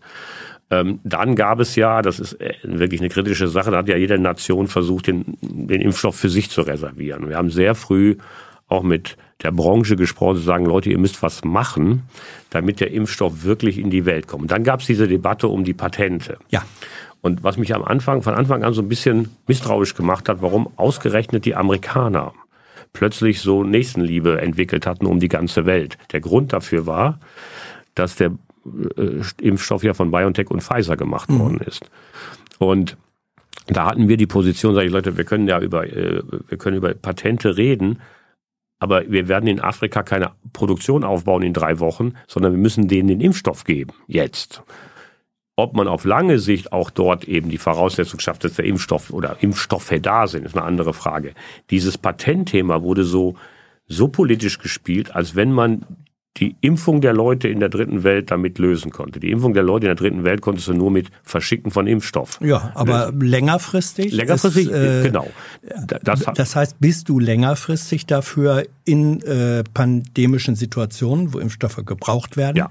dann mindestens eine situative Patentfreigabe äh, wenn, zu ermöglichen? Ja, wenn die Patente haben ja Sinne, Sinn. Ja. Wenn die Patentfreigabe dazu führt, dass es wirklich eine Skalierung gibt, mhm. dann ja. Wenn das einfach nur dazu dient, dass Patente freigesetzt werden und am Ende in Afrika immer noch nichts ankommt, aber die Amerikaner auch oder wer auch immer den Zugriff darauf hat, muss man halt ein bisschen drüber nachdenken. Drei letzte Fragen. Äh, wie steht die IGBCE und du persönlich zu den Protestformen von Fridays for Future oder der letzten Generation? Ja, ich glaube, also erstens, wie gesagt, ich habe vorhin ja gesagt, bin auch groß mhm. geworden bei Massendemos, äh, Friedensbewegung, also dass die da was machen und dass das auch, sagen wir mal, nervt und irgendwie im Weg ist, das finde ich schon cool. Aber ich glaube, dass jetzt die Formate, die sie jetzt finden, mhm. gerade auch die letzte Generation, den Zweck, den das erfüllen soll, verfehlt. Also ich sag mal die Sachbeschädigung und so weiter. Nicht, nicht, dass sie im Weg sitzen und wir Stau haben. Aber das ist ja kreative Anwendung von Chemieprodukten. Das stimmt, ja. ja. Äh, ich, äh, müssen wir mal mit Henkel reden, was mit dem Kleber loslösen geht. Mhm. Nein, aber ernsthaft. Damit bringen sie das auf ein Level, wo, glaube ich, der Zweck, Aufmerksamkeit und Unterstützung für Klimaschutz zu generieren, ad absurdum geführt wird. Also ich finde eigentlich, wenn ich das betrachte, nicht die Aktion an sich problematisch, sondern das politische Bild dahinter.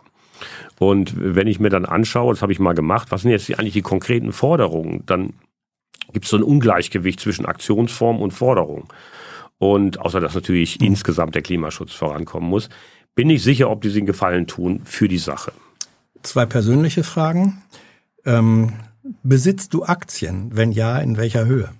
Ähm, nein, privat besitze ich keine Aktien. Ja. Es gibt, äh, ich habe Aktien von BASF. Warum? Als jeder Aufsichtsrat ist verpflichtet, äh, einen Teil, weil wo ich vorhin mhm. gesagt mhm. habe, der Tantieme das machen die aber direkt, die kriegst du in Aktien, die liegen bei der BASF. Also die habe ich noch nie gesehen mhm. und noch nie, die kann ich auch nicht handeln, sondern die liegen da, mhm. bis ich dann irgendwann mal ausscheide. Dann kann ich die verkaufen oder nicht. Mhm. Aber ansonsten habe ich keine Aktien. Weißt du, wie viel das sind? Äh, weiß ich nicht, das sind so irgendwie 5000 Euro im Jahr, die da mhm. reingehen. Und dann kann man das durch einen Aktienkurs ja. dividieren und dann weiß man ungefähr. Gut, äh, dann, warum fährst du eigentlich Dienstwagen mit Chauffeur und nicht Bahn? Da kannst du auch arbeiten und ja. hast ebenfalls Fahrpersonal. Genau, mache ich auch. Also ich habe ja nicht gesagt, ich nur Auto mhm. fahre, sondern ich äh, außer Schiffe benutze ich alles.